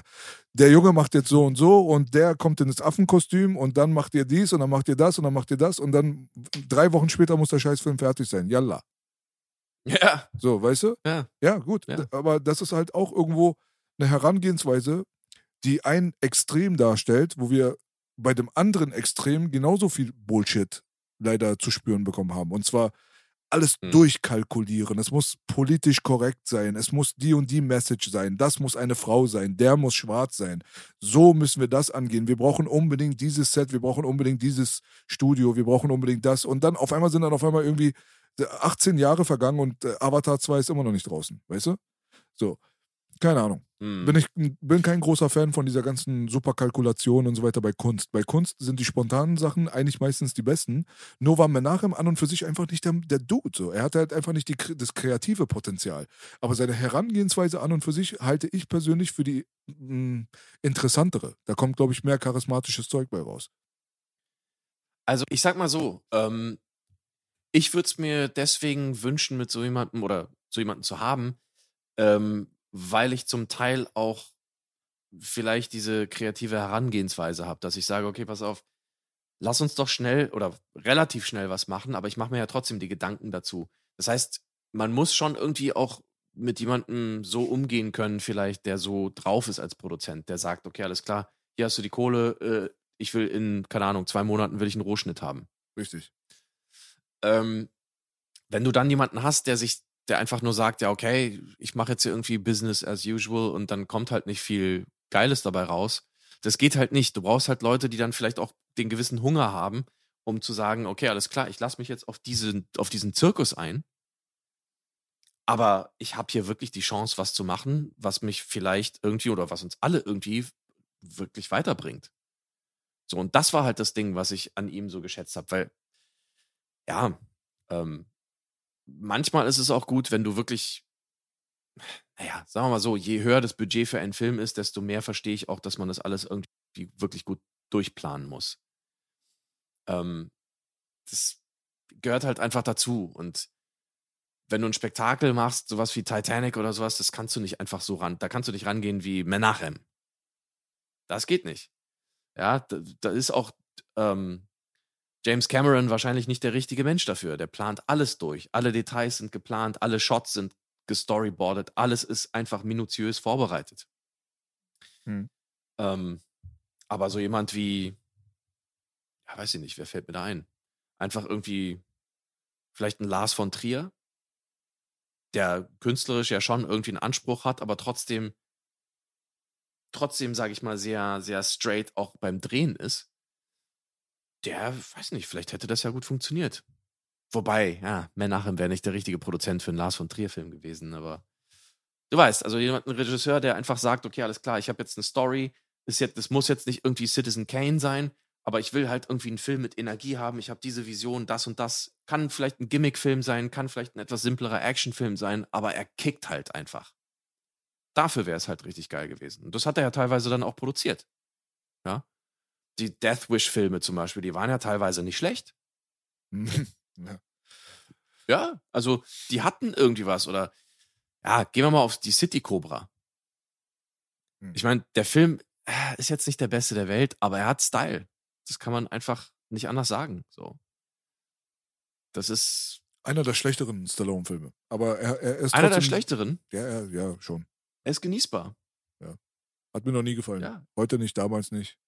Ist so wie ja. die, ist so wie der City High oder so von Arnold. So, jeder, jeder von denen hatte mal einen so einen Film so. Auf den kann man ja, verzichten. Einfach. Aber auf die kann man schon verzichten, aber ich meine, allein schon gewisse Einstellungen bei der bei Cobra waren auch trotzdem irgendwie wieder so ein absoluter Kult. Die siehst du auf jedem fucking 80s Poster und so. 100 Prozent. Der Kultfaktor ist Weißt du? definitiv davon äh, freizusprechen. Er ist da. Er ist da. Und die gewisse Energie bei der Umsetzung war halt einfach irgendwo auch da. Richtig. Ähm, ich fand, ich fand zum Beispiel diese, diese ganzen Ninja-Filme, weißt du? Ja. Die hatten irgendwie was so. Die waren absolut billig gemacht, wirklich vom billig vom Feinsten. Super Trash.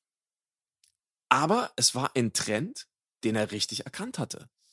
Absolut. Ja, die, die, Absolut. die Ninjas haben damals die 80s einfach absolut, absolut beherrscht. Das ist so. Beziehungsweise sie kamen erst so richtig auf dadurch. Ja, Menachem fand ich, war nicht der Kreative. Also er war, er war jetzt nicht derjenige, der wirklich wusste, wie man eine Story erzählt, dass sie auch wirklich qualitativ hochwertig ist. Da ging es eher darum, Mhm. den Zeitgeist zu treffen, guerillamäßig auf jeden Fall zu ballern, ballern, ballern, ballern und dann Mhm. auch ein passables Ergebnis dann abzuliefern oder zu bekommen, wäre dann schon okay gewesen. Das hätte gereicht. Man war jetzt nicht mit dem Anspruch unterwegs, die besten und größten Filmemacher in den Schatten zu stellen, alleine durch die Art, die, die Kunst, so, die man da als Konkurrenz dann quasi gegenstellt. Ich glaube nicht, dass das der Anspruch war. Der Anspruch Mhm. war eher so, lass uns mal auf jeden Fall was machen, lass uns mal viel machen und lass uns mal Mhm. auch gewisse Aspekte hier reinbringen, die mir als israelischen Filmemacher, der jetzt hier in Hollywood ist und so weiter, wichtiger sind als vielleicht anderen Leuten. Und da muss man ja dazu sagen, die haben ja eine Menge Softpornos gedreht. Also ganz ehrlich. Also weißt du, das ist so, die kommen eigentlich aus diesem trashigen Bereich von diesem ganzen Lady Chatterley und Emanuel Schwachsinn und so weiter. Richtig. Und äh, sind aber selbst der Meinung gewesen, das wären hochwertige Filme. So. Was sie nicht waren. Es waren einfach billige kleine Softpornos, schlechte Schauspielerei, gar keine Story, einfach der letzte Dreck. Und dann gab es da nochmal Mhm. sowas wie, irgendwie, wie hieß es, The Last American Virgin oder sowas. Dann haben sie ja irgendwie ihren, ihr, Mhm. ihr Konzept aus Israel mit Eis am Stiel dann nochmal Richtig, haben veramerikanisiert. so. Ja, Das haben sie eins zu eins umgesetzt. genau. Da gab es halt sogar- ganz viel in dem, in dem Bereich mit diesen ganzen Nacktszenen Ja. und Softpornos stuff so. Ja, natürlich, damit haben sie ja ihr Geld damals in Israel gemacht. Und ähm, das haben sie natürlich irgendwie ein bisschen unterschätzt, weil in Israel waren sie natürlich, glaube ich, damals trotzdem ein bisschen liberaler, zumindest zum Teil. Da gab es natürlich auch die Ultrakonservativen. Aber ich sag mal so, in den größeren Städten und äh, Tel Aviv sowieso, es gilt ja als eine der liberalsten Städte der Welt, haben sie natürlich irgendwie schon was erreicht. Ähm, in den USA ist es trotzdem irgendwie nochmal was anderes, weil so liberal und was auch immer die Amerikaner da angeblich sein wollen, so prüde sind sie halt beim Thema Sex. Das geht halt einfach nicht. Da bist du sofort irgendwie der absolut schmierige, was auch immer. Und du hast ja auch recht, letzten Endes waren diese Filme ja auch schmierig. ja. Ja, die waren nicht nur schmierig, Alter. Die waren wirklich hart an der Grenze des guten Geschmacks. Also, wenn du dir die ganzen Vergewaltigungsszenen und so reinziehst, teilweise Death Wish 2 und wie auch immer, das ist Ja, völlig ja. unnötig. Also, das, das ist auch nicht irgendwie eine, das ist auch gar nicht irgendwie eine, ein Porträt von tatsächlicher Realität, sondern das ist Mhm. einfach schlecht gemacht und völlig offensiv und absichtlich inszeniert, weil man es einfach geil fand, sowas zu machen. Das merkst du sofort. Das ist meine Meinung. Ja, Das ist absolut subjektiv gerade, ich kann das ja nicht beweisen oder so. Aber äh, man, manchmal hat man teilweise das Gefühl gehabt, dass bei diesen Szenen, dass sich da, äh, ja, ich will jetzt das Wort nicht sagen, weil das dann unpassend wäre, aber dass man, dass man Ja. das geil gefunden hat, was man da so macht, so weißt du. Und diese Vergewaltigungsnummern und so, die sind halt völlig unnötig. Weißt du, die kannst du stilistisch anders darstellen, die kannst du auch bis zu einem gewissen Punkt, kannst du die auch äh, künstlerisch und so weiter in Szene setzen, dass du den Kern der Story vermittelt hast, ohne dass jetzt ganz explizit aus verschiedenen Kamerawinkeln mit einer Braut, die auf dem Boden liegt und gegen die Decke guckt und völlig behindert Mhm. dabei aussieht, ehrlich gesagt. Das ist- war ja auch ganz schlecht geschauspielert, aber trotzdem war es halt Ja. völlig in die Länge gezogen. Da hast du dann irgendwie fünf Minuten Vergewaltigungsszene, die dann, wo vier Minuten rausgeschnitten wird, dann irgendwie für den amerikanischen Markt und so weiter. Das ist so, ey, d- warum? Weißt du? Völlig unnötig. Ja, aber da hast du halt gesehen, dass ähm, die Filmemacher, mit denen sie gearbeitet haben, halt einfach nicht irgendwie so wirklich die Kompetenz hatten, was das anging. Also, ich sag mal so, wenn du eine, eine Vergewaltigung fünf Minuten lang durchziehst, dann hast du am besten auch wirklich einen wirklich verdammt guten Grund dafür, wenn du das zeigst in dem Film. Ähm, Und sie sowas wie zum keinen. Beispiel Irreversible. Ich weiß nicht, ob du den gesehen hast. Ja, ja, ich kenne die Szene. Ist klar, ist natürlich ein Schockfilm so, aber er hat, sage ich mal, also nichts, was da gezeigt wurde, war sinnlos. im Kontext des Films. Ja, du kannst natürlich sagen, irgendwie, okay, das ist schon edgy und ein bisschen sehr doll und was ich was. Ja, klar ist der Film auch irgendwo ähm, sehr wagemutig. Aber er hat dich dadurch auch irgendwie in diesen, diesen emotionalen Zustand versetzt, weil das ja auch ganz, also ungleich viel besser gespielt war und auch ganz anders vom Impact war. Natürlich als jetzt irgendwie bei Death Wish oder sowas, ne? Ähm, oder wenn jetzt zum Beispiel mein, mein Favorite Paule äh, Verhoeven irgendwie irgendwas krasses macht und da irgendwas zeigt und es wird da stundenlang geballert und es ist halt Gewalt, wo du denkst, okay, das ist doch eigentlich nicht nötig. Doch ist es. Im Kontext des, im Kontext des Films ist es zumindest nicht sinnlos, das zu zeigen. Aber dazu gehören halt auch dann wirklich die, die Visionen der Leute und das, was sie damit sagen wollen. Wenn du jetzt irgendwie als Regisseur nur denkst, naja gut, ich bin jetzt nur dafür da, um schöne Bilder zu machen und oh, ich zeige jetzt ein, ein paar Möpse und wie eine Frau vergewaltigt wird und sonst was, einfach komplett ohne Kontext, ohne Sinn, naja gut, dann bist du nicht besonders gut als Filmemacher. Und das war leider immer so ein bisschen die Plage natürlich, ne, bei, bei Canon. Dass sie auch solche Leute natürlich mit ihrem B-Movie-Appeal angezogen haben. Also ja. ordentliche Regisseure haben woanders Filme gemacht. Leider. Ganz oft. Aber wir können ja mal auf die etwas ordentlicheren Filme vielleicht kurz zu sprechen kommen. Da gibt es ja durchaus welche, die ganz cool sind. Und man darf nicht vergessen, ohne Canon hätte es keinen Chuck Norris gegeben. Hm, das stimmt, das stimmt. Nicht so. Also äh, Chuck Norris in allen Ehren, aber bevor wir zum guten Chuck Norris kommen, ja. die, äh, es gibt auf jeden Fall, da hast du recht, es gibt schon auf jeden Fall gute äh, Filme von Canon, aber es gibt auch gute Filme mit kranken Fantasien. Also, weil für mich persönlich ist das so wie eine Glorifizierung eines kranken Geistes, weißt du? Wer, wer irgendwie vier, fünf Minuten schlecht gemachte Vergewaltigungsszene wirklich ins Kino packt, da muss man, mhm. da muss man schon so ein bisschen mal ja, da sollte man sich mal ein paar Gedanken darum machen, ob man vielleicht nicht mal bei dem Bruder mal irgendwie mal jemanden vorbeischickt, der in seine Schublade reinguckt und mal schaut, was er wirklich gerne selber macht oder sieht oder tut. Also für mich ist so ein Mensch verdächtig. Ich sag's dir, wie es ist. Und Hollywood hat ganz, ganz viele so eine Skandale. Ganz viele. Das ist jetzt mit den Jahren immer mehr mhm. und mehr rausgekommen. Da gibt's auf jeden Fall eine Menge perverse, kranke Motherfucker da drüben. Und die sind auf jeden Fall geil darauf, ihre eigenen perversen Fantasien irgendwie in die Öffentlichkeit zu tragen und sie dann mit der Menschheit zu teilen oder wie auch immer. Das ist für mich mhm. mittlerweile keine Theorie mehr, das ist absolut bewiesen. Und es gibt aber auch kranke Fantasien von kranken Geistern, die aber künstlerisch gut umgesetzt wurden. Und das wäre dann mhm. zum Beispiel, das wäre dann Canon-Film Life Force, weißt du?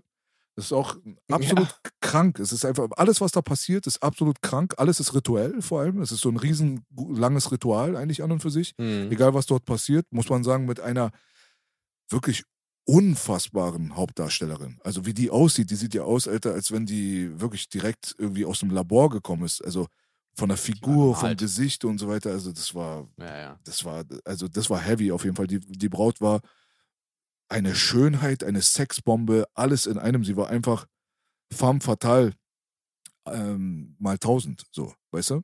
Und ja, diese ganzen Sexrituale, die dann dort vorgekommen sind, die Nacktheit und so weiter aber dann auch diese mhm. grausamen Szenen, dieses Horrorszenario und alles. Also ich finde ganz ehrlich, Life Force ist eine der mhm. krankesten Filmvisionen, die ich jemals in meinem Leben gesehen habe. Und das war wirklich tatsächlich ein Film, der mich verstört mhm. hat als Kind. Also ich sag's dir wirklich, wirklich, wie es ist. Es gab viele Filme, die haben schockiert, aber es gab wenig mhm. Filme, die verstört haben. Life Force hat mich verstört. Ja. Ich habe den alleine zu Hause geguckt, da war ich elf oder so ein Scheiß das ist kein Film, Alter, den man einem Kind zeigen darf. Wirklich nicht. Das, da würde ich sagen, da ist die Grenze nee. erreicht. Ja, Life Force war ja auch kein Kinderfilm, muss man auch sagen. Ähm, als Erwachsener, ja, also ich habe den tatsächlich als Kind nicht gesehen damals. Ähm, habe den erst als Erwachsener gesehen und da hat er mich jetzt nicht so unfassbar mitgenommen, was es angeht. Also er hat mich nicht wirklich verstört. Er hat mich aber schon beeindruckt, weil ich mir dachte, okay, das, da steckt so viel Aufwand dahinter. Weil ich meine, also wirklich, die Special Effects waren auch sehr, sehr gut. Ähm, diese ausgetrockneten Leichen da, ne? Die, ja. diesem, das waren ja dann so Puppen. Und die waren aber auch, die wurden so echt plötzlich und das war schon crazy. Also es war, das war schon ein bisschen gruselig. Ähm, aber ja, also es war ein sehr, sehr exotischer Film, sage ich jetzt mal. Von Toby Hooper übrigens, der Regisseur des äh, Texas Chainsawers und auch offiziell von Poltergeist. Mhm. Obwohl wir natürlich alle wissen, dass äh, Spielberg den eigentlich eher inszeniert hat. Aber Toby Hooper schon einer der größeren Regisseure, die dann auch mit Canon äh, zusammengearbeitet haben, eben Life Force und Invasion vom Mars davor. Mhm. Aber ja, du sagst es, Life Force ähm, schon irgendwie ein bisschen, bisschen crazy. Aber trotzdem irgendwo schon bemerkenswert. Also jetzt nicht crazy in, unbedingt in negativer Hinsicht. Für ein Kind absolut nicht passend, klar. Aber so als Film eigentlich schon bemerkenswert. Auf jeden Fall ganz krankes Ding. Ein Mhm. auf fast zwei Stunden gestrecktes satanisches Ritual, wenn du mich fragst, insgesamt. Also wirklich kein Spaß. Das ist nichts anderes. Du siehst nur Mhm. die ganze Zeit solche Sachen. Es ist nur Ritu Ritualistik, es ist nur dunkle Materie, so wie man sich das vorstellt. Es ist absolut sick. Es ist sowas von sick. Und äh, Ja. wer sich das mal reinziehen will, wer auf solche Sachen halt steht oder einfach äh, Interesse halber sowas mal checken will, äh, der Mhm. Film ist mittlerweile halt sehr, sehr alt. Man muss dazu sagen, dass wenn man sich den jetzt heute anguckt und man hat den nicht gekannt, dann wirkt der nicht Mhm. so. Aber hast du den damals in den 80er Jahren gesehen und so wie ich dann irgendwie ganz alleine zu Hause nachts und machst einen Film an und weißt nicht, was es ist, Ja, So, als weißt Kind du? auch noch. Ja, das ist halt sehr, sehr viel Sex auch dabei, muss man dazu sagen. Also es sind nicht nur die Gruselkomponente und das geisteskranke Rituelle und so weiter. Es ist Sex, es ist Gewalt, es ist einfach völlig krank. Also ganz kranker Ja. Film. Einer der krankesten Filme der 80er, wenn du mich fragst. Also es ist halt ein Horrorfilm. Ich fand den halt so ein bisschen goofy, ähm, aber ja, insgesamt, wie gesagt, bemerkenswert. Und ja, also, wie gesagt, die Olle rennt da die ganze Zeit nackt rum auch. Ähm, ist auch manchmal ein bisschen lächerlich irgendwann. Auch wenn sie natürlich unfassbar aussieht, aber ja, weiß ich nicht. Also ich habe den dann irgendwann nicht so ernst genommen. Ich glaube, du hast dann auch den Eindruck aus der Kindheit noch stark mit drüber genommen. Ja, sowieso, klar. Naja, also ist kein Kinderfilm, aber Ich habe den danach ist jetzt auch nicht geguckt, einer der also- besten Horrorfilme oder so. Nein, nein, ja. nein. Also, äh, ich habe den Film danach mir nicht nochmal gegeben. Also ich kenne den nur aus der Kindheit. Also das war Guck mir, dir den nochmal an. das war Der, mir der genug. nicht mehr so. Natürlich Ja, ja. wirkt er nicht mehr so. Deswegen meine ich ja, also wer sich den heutzutage reinzieht, der muss sich natürlich in dem Verständnis sich angucken. Sich Genau. selber da so in die Zeit zurück zu versetzen zu können, kann ja auch nicht jeder.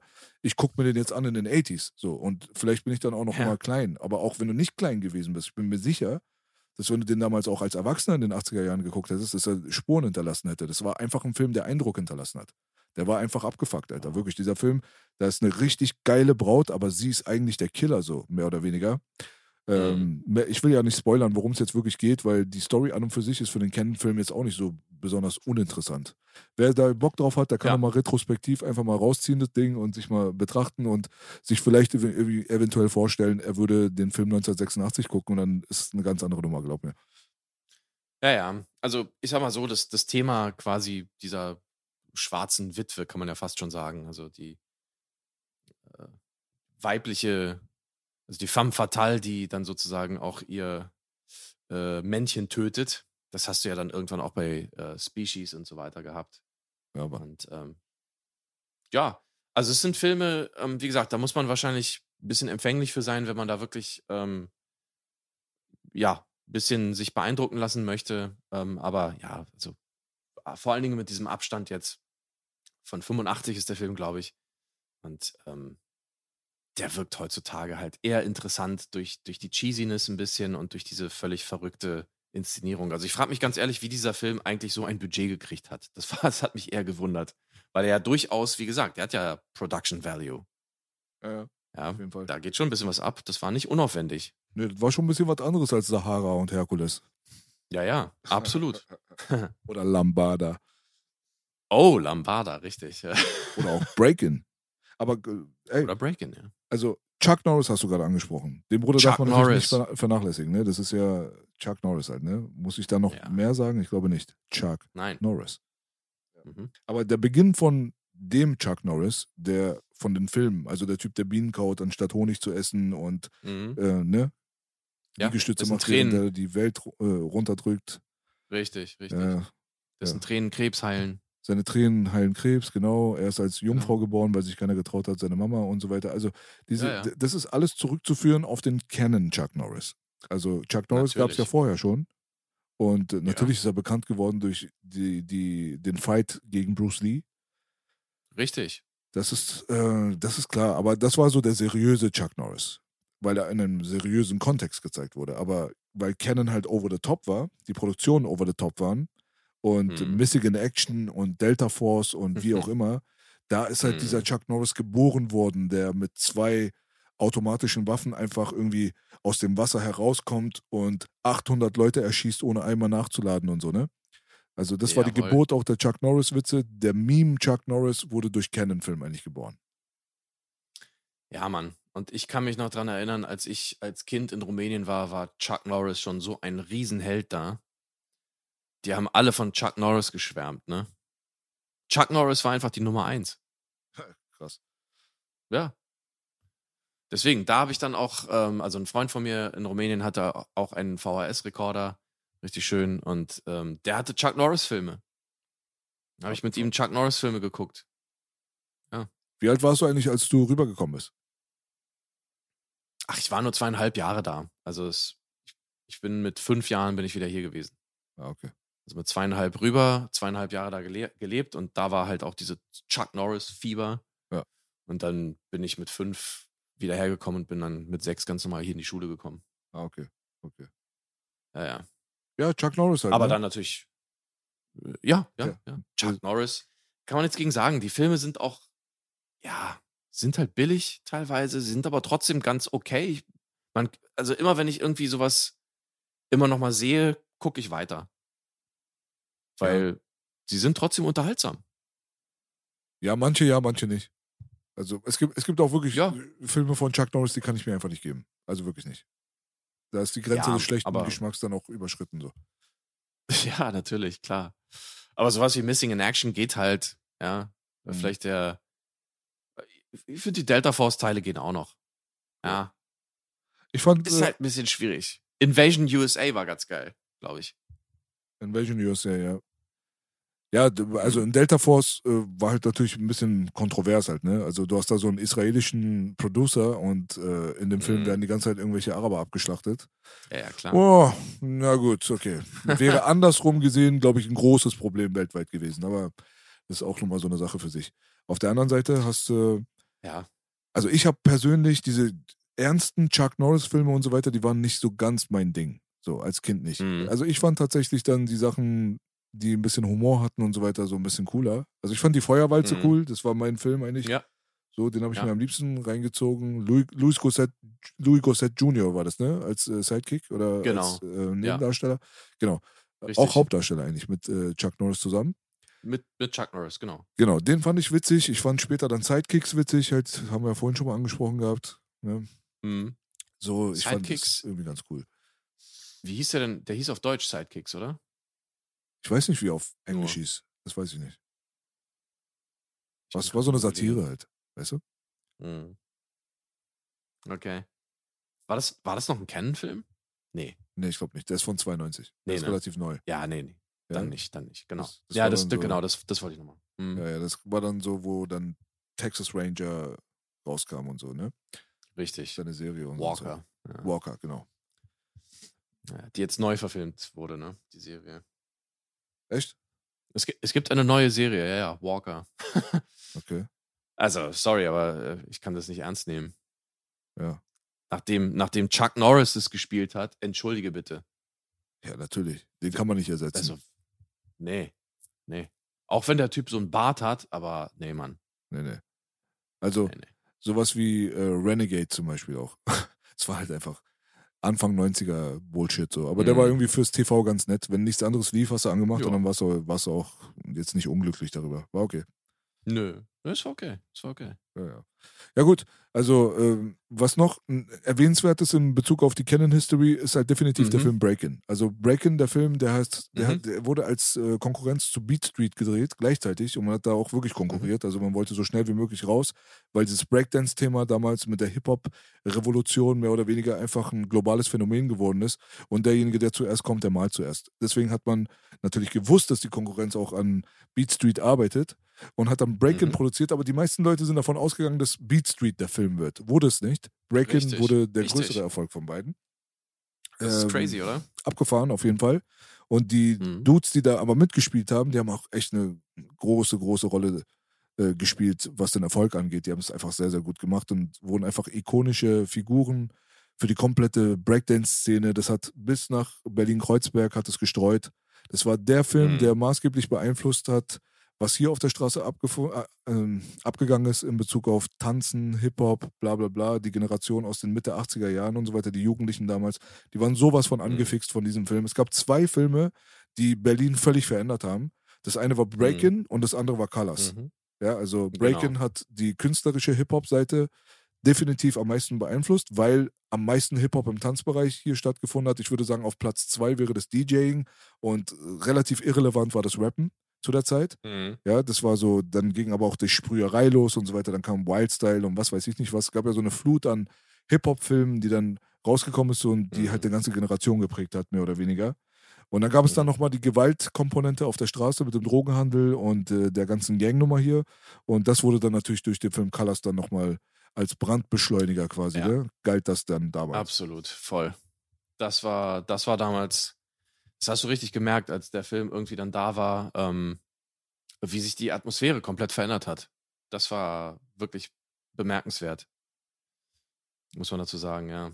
Absolut. Colors habe ich äh, selber relativ spät gesehen. Ich habe den damals gar nicht gesehen. Mhm. Ähm, aber ich habe den Impact des Films auf jeden Fall gemerkt. Es war, es war wirklich krass. Also kaum ein Film, der so eigentlich auch schon einen negativen Einfluss hatte. Ja, voll. Ja, Volle Kanne. aber ja, so ist es. Also man muss sagen, Canon hat einen dieser krassen Filme produziert, Breakin. Breakin- Unfassbar. Breakin 2 hat auch eine legendäre Szene, da wo der eine Dude dann an der Decke anfängt rumzutanzen. So ein bisschen inspiriert von Ja. Astaire, aber Hm. ich musste tatsächlich googeln, um rauszubekommen, wie die das zum Teufel gemacht haben. Es sieht einfach unglaublich gut aus. Es sieht einfach unglaublich Ja. gut aus. Breakin 2 ist ein Normal. Comicfilm. Der hat mit dem ersten nicht viel zu tun, aber diese. Szene ist legendär geworden für den Tanzbereich. Einfach ein, ein gedrehtes Set, ne? Auf jeden So Fall wie man es auch bei Fred Astaire gemacht hatte damals. Crazy Shit. Ist auch eine Szene. Crazy Mhm. Shit. Auf jeden Fall empfehlenswert, alleine um den jungen Van Damme in seiner ersten Rolle zu sehen, wie er im Hintergrund irgendwie Oh, rumsteht, ja.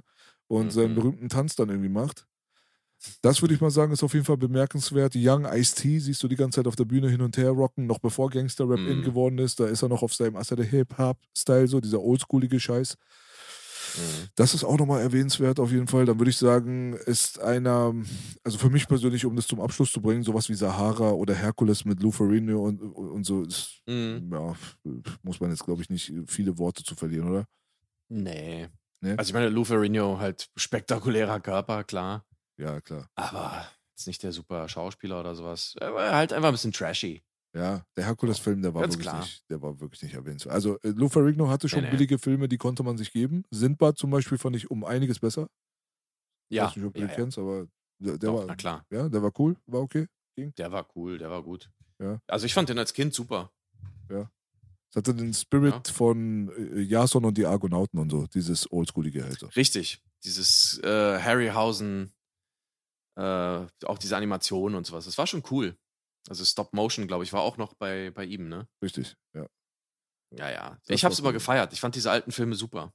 Ja, Als Kind auch. So Ja. mit diesen Stop-Motion-Animationen, ja, mit den griechischen Helden und so. Ich fand diese Ray Harryhausen-Kreaturen fand ich super geil. voll geil. Jason und die Argonauten, Ja. immer noch, heutzutage, immer noch ein geiler Film. Immer noch. Ja, ja. Ähm, Odysseus mit Kirk Douglas ist auch ein cooler Film. Auch aus Richtig der gut. Zeit. Ähm, was war damals noch hier? Naja, natürlich, also Jason und die Argo Argonauten war halt einfach der absolute Shit, ne? Ja. Mann. Ähm, aber da gab es ja einige. Da gab es, ähm, ich glaube auch hier, Kampf der Titanen war auch von ihm. War auch alles äh, Stop Motion. Es war, glaube ich, der letzte Film von Ray Harryhausen. Ja, Mann. Ja. Kampf der Titanen kam bemerkenswerterweise aber so knappe 15 Jahre später raus halt, ne? Der war schon Na, so der war von später. 1980. Ja, ja. 80, ja gut, das ist 20 sogar. Ja, 1980 war, glaube ich, äh, Kampf der Titanen. Aber der hat mich total geflasht. Das war ein Film, ich habe den so geliebt als Kind. Boah. Kampf der Titanen, der war auf jeden Fall, ja, der hat Eindruck hinterlassen. Also einige Voll. Szenen, die hat man nicht mehr vergessen. Die Medusa-Szene ist legendär. Ja, Mann. Ja. Die Eule war geil. ja, Mann. Das, der, der Pegasus war Hammer. Pegasus war cool. Der Teufel Boah. selber war auch krass. Ja, der, ähm, war das nicht der, der, hier, sag schon. Also, wir hatten Zyklopen drin, glaube ich. Nee, das war bei Odysseus, war der Zyklop. Richtig. Äh, der war auch krass, Alter. Der war cool. Die ganze Szene, Ja. das ist meine Lieblingsszene von dem Film, da wo die für ihn weinen treten müssen und so und ihn dann Ja, ja. überlisten und so, ne? Fand ich voll geil. ist so gut gemacht. Also Hammer. So, so viel Fantasie und so schön gemacht einfach. Und dann nehmen sie halt irgendwie dieses Ding aus dem, aus dem Feuer und blenden ihn halt, ne? Genau. Ja, Mann, geil. Einfach richtig schön ins Auge rin. Richtig, richtig. Ja. Ne. Ja, ja, aber wie halt so, wie die Sage ist. Also, deswegen, ich hätte mir mit, mit, ah, fucking The Rock, ja, Dwayne Johnson, Mann, Herkules, das wäre einfach zu krass geworden. Ey, da sagst du was. Wirklich. Mann, ey. Er war der perfekte Typ im perfekten Alter, in der perfekten Form. Ja. Das war Ja. unglaublich. Und der Look von Egal. dem Film aus dem Trailer, wie du es auch vorhin angemerkt hast, der Ja. hat ja auch genau das übermittelt, was man so sich vorgestellt hat. Da war irgendwas Richtig. mit einem riesen Löwen oder Tiger oder was weiß ich nicht was. Ein Eber war das. Ein Eber war das? Ah, okay. Ja. Und dann dachte man sich, da kommt jetzt der Fantasy, der, Ja, die, Mann. die Fantasy-Martialschlacht jetzt auf einen zu, aber nee. nee. Mann, Mann, Mann. Ich finde sowieso, man muss eigentlich irgendwie mal wieder die, die alten griechischen Sagen verfilmen mit der Technologie von heute. God of War. God of War wäre eine Sache, die, kann, die sollte man auch machen, aber ich finde auch wirklich die klassischen äh, Sagen. Ja, Mhm. so, ein, so ein schöner Odysseus-Film oder sowas. Ja, Mann. Würde ich mir angucken.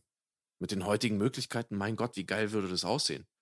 Die heutigen Möglichkeiten und dann dazu dann auch noch de, das Potenzial, die heutigen Möglichkeiten, sowas von monumental gegen die Wand zu scheißen, da würde ich sagen, so ungefähr. also da wäre ich schon wieder nicht so optimistisch. ja, das stimmt schon. Ja. Ähm, Wir müssen Aber- das machen. Dann würde es gut sein. ja, ja, nee, also ich, ich, ich würde da ja sowieso keine Kompromisse kennen. Ich würde das einfach genauso machen, wie es halt in der Sage ist. Fertig. Ja. Weil das ist spektakulär genug. Was soll ich da verbessern? Genau, das ist es. Das Ja. ist es. Ich habe letztens zum Beispiel einen Anime-Film geguckt, der heißt Cowboy Bebop. Weißt du? Ja, ja, Kennst du den? ja. Also Cowboy Bebop sagt mir was, aber es gab ja auch eine schöne Serie von Netflix, ne? Äh, Oh ja. äh, Mhm. ich krieg einen An- Anfall gerade. nee, ey, Mhm. Cowboy Bebop zum Beispiel oder äh, Vampire Hunter D, Mhm. Teil 2 Bloodlust. Das Mhm. sind so zwei Animes zum Beispiel, die könntest du, eigentlich genauso wie auch Akira, könntest du Mhm. Shot für Shot für Shot einfach real verfilmen. Wirklich Richtig. einfach, mach einfach alles gleich, bitte. Auch die Kameraeinstellungen, die Dialoge. Mach Ja. einfach die Kopie der Kopie der Kopien, mach die Kopie des Jahrtausends. Kopie sein Vater. So, bitte. So, keine Scheu haben, nicht denken, ah nee, das ist aber dann künstlerisch nicht anspruchsvoll oder was auch immer. Shut the fuck up, ganz ehrlich. Ja, Mach ja. es einfach Shot für Shot, genauso. Und das Mhm. sind die geilsten Filme, die überhaupt in den letzten 15 Jahren im Kino gelaufen sind. Locker. Ja, du, also ich sag auch die ganze Zeit, ähm, also wer auch immer, und ich glaube, es ist Netflix gerade, aber wer auch immer die Rechte zu Masters of the Universe hat, ähm, das ist eine, das ist eine Billion-Dollar-Franchise.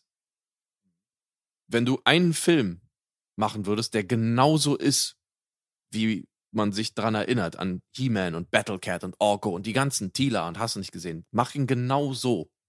Ja. Und du wirst einen, einen Film machen, der dir eine Milliarde an der Kinokasse einspielt. Da bin ich mir sicher. Aber das können die heutzutage nicht mehr. Das geht nicht mehr. Das kriegen die auch nicht mehr vorbei. Du kannst dich einen Charakter namens He-Man, blond, ja, äh, cis-männlich, mit Muskeln, äh, geht einfach nicht. Geht einfach nicht. She-Man wäre heute. Weiß nicht, was es wäre, aber ich glaube, also, wenn man sich mal Masters of the Universe Revelation angeguckt hat, dann weiß man, was, was das Problem ist. Weil es war Tila the Show, so. Hm. Es war einfach nicht He-Man. Da Das durfte auch wieder. nicht He-Man sein. Aber ist ja, ist ja auch egal. Ja. Gehen wir aber zurück auf, auf äh, einen anderen He-Man der 80s, Michael Dudikoff. Ja, okay. Der, der war nicht so gut. der war alles andere als ein He-Man der 80s. Alter. Äh, ja. Er war charmant. Ich sag ganz ehrlich, er war charmant. Ja, der American Fighter, der eigentlich American Ninja hieß, das ist so, Richtig. das ist immer das Geilste, so wie die Deutschen einfach, weißt du, den Ja. Filmtitel verändern und Ja. einfach so Ninja mit Fighter auswechseln. Also die nehmen ein Fremdwort und tauschen es mit dem Fremdwort aus, aber nehmen das schlechtere Fremdwort von, von beiden, weil Ja. Ninja ist einfach tausendmal geiler als Fighter. So, weißt du? Aber Ninja kennt halt keiner. Ach komm, also. Ja, aber das war bestimmt der Gedanke dahinter. Du sagst, okay, ich bringe jetzt einen Film irgendwie hier raus, der heißt Ninja. Was ist denn ein Ninja? Äh, Keine Ahnung. Fighter, geil. Ja, aber das ist so. Ja. Wollen die den Leuten jetzt wirklich andichten oder ich meine, irgendwie wollen die das Gefühl vermitteln oder durch die Blumen eigentlich ausdrücken, dass die Audienz einfach voll die dummen Spackos sind, so. So, die können Ja. mit dem Begriff Ninja nichts anfangen, dann nehmen wir Fighter. Das ist, okay, wie erklärst du dir dann Teenage Mutant Hero Turtles? Weil ja, das ist halt weil genau das Ninjas- gleiche Spiel. Ja. Ja, aber ey, ich bitte dich. Zu der Zeit wus wusste jede Sau, wer ein Scheiß Ninja, was ein Ninja ist. Aber Hero Turtles? Warum? Ja, ey, ich, also, ist jetzt nicht so, als würde ich die, diese Titel geil finden, die die jetzt gemacht haben. Ich sag nur, was der wahrscheinliche Gedanke dahinter war. So, und das, das neue Titeln hier in Deutschland, das war ja legendär, was die auch für Untertitel teilweise dazu erfunden haben, ja. Pure Das ist Comedy. einfach, ja, deswegen, da muss man gar nicht drüber reden. Ja, ja. So, American Fighter, ah, okay. American Fighter, ja. Weißt du, American Fighter 3, die blutige Jagd. Blutige Jagd. Die blutige Jagd. Okay, alles klar. Ja, Mann. Nee, scheiß drauf. Also wirklich. Ja. Also- Oder Bu- Butch Cassidy the Sundance Kid. Zwei, Hallo zwei glorreiche Halunken, glaube ich, hieß der, ne? Zwei glorreiche. auf Deutsch. Ja. Ja. Was soll das denn, Alter? Da kann ich es noch verstehen. Das war wirklich ganz lange her so. Da kann ich es noch verstehen. Ja, es sind auch zwei Namen, die du jetzt irgendwie, wo du denkst, Alter, was soll denn das jetzt heißen, so, wenn du gar Mhm. kein Englisch kannst. Stimmt, stimmt, stimmt. stimmt ja. Aber, Ja, ja, ja. egal. Nee, ja, ja. Es ist halt einfach, wie es war. ja, ja. Letzten Endes war es ja auch ein bisschen lustig. Ja, irgendwie schon, hast du recht. Hast du recht. Ja. Ja, ja, deswegen. Also alles, dieser ganze trashige Scheiß mal beiseite, ähm, um langsam zum Ende zu kommen. Ja. Canon Films hat eine Menge Scheiße gebaut. Die Oh waren ja. irgendwann einfach mal so sehr in der Miese, dass sie einfach auch keine Bankkredite, Bankkredite mehr bekommen haben für neue Projekte. Ja.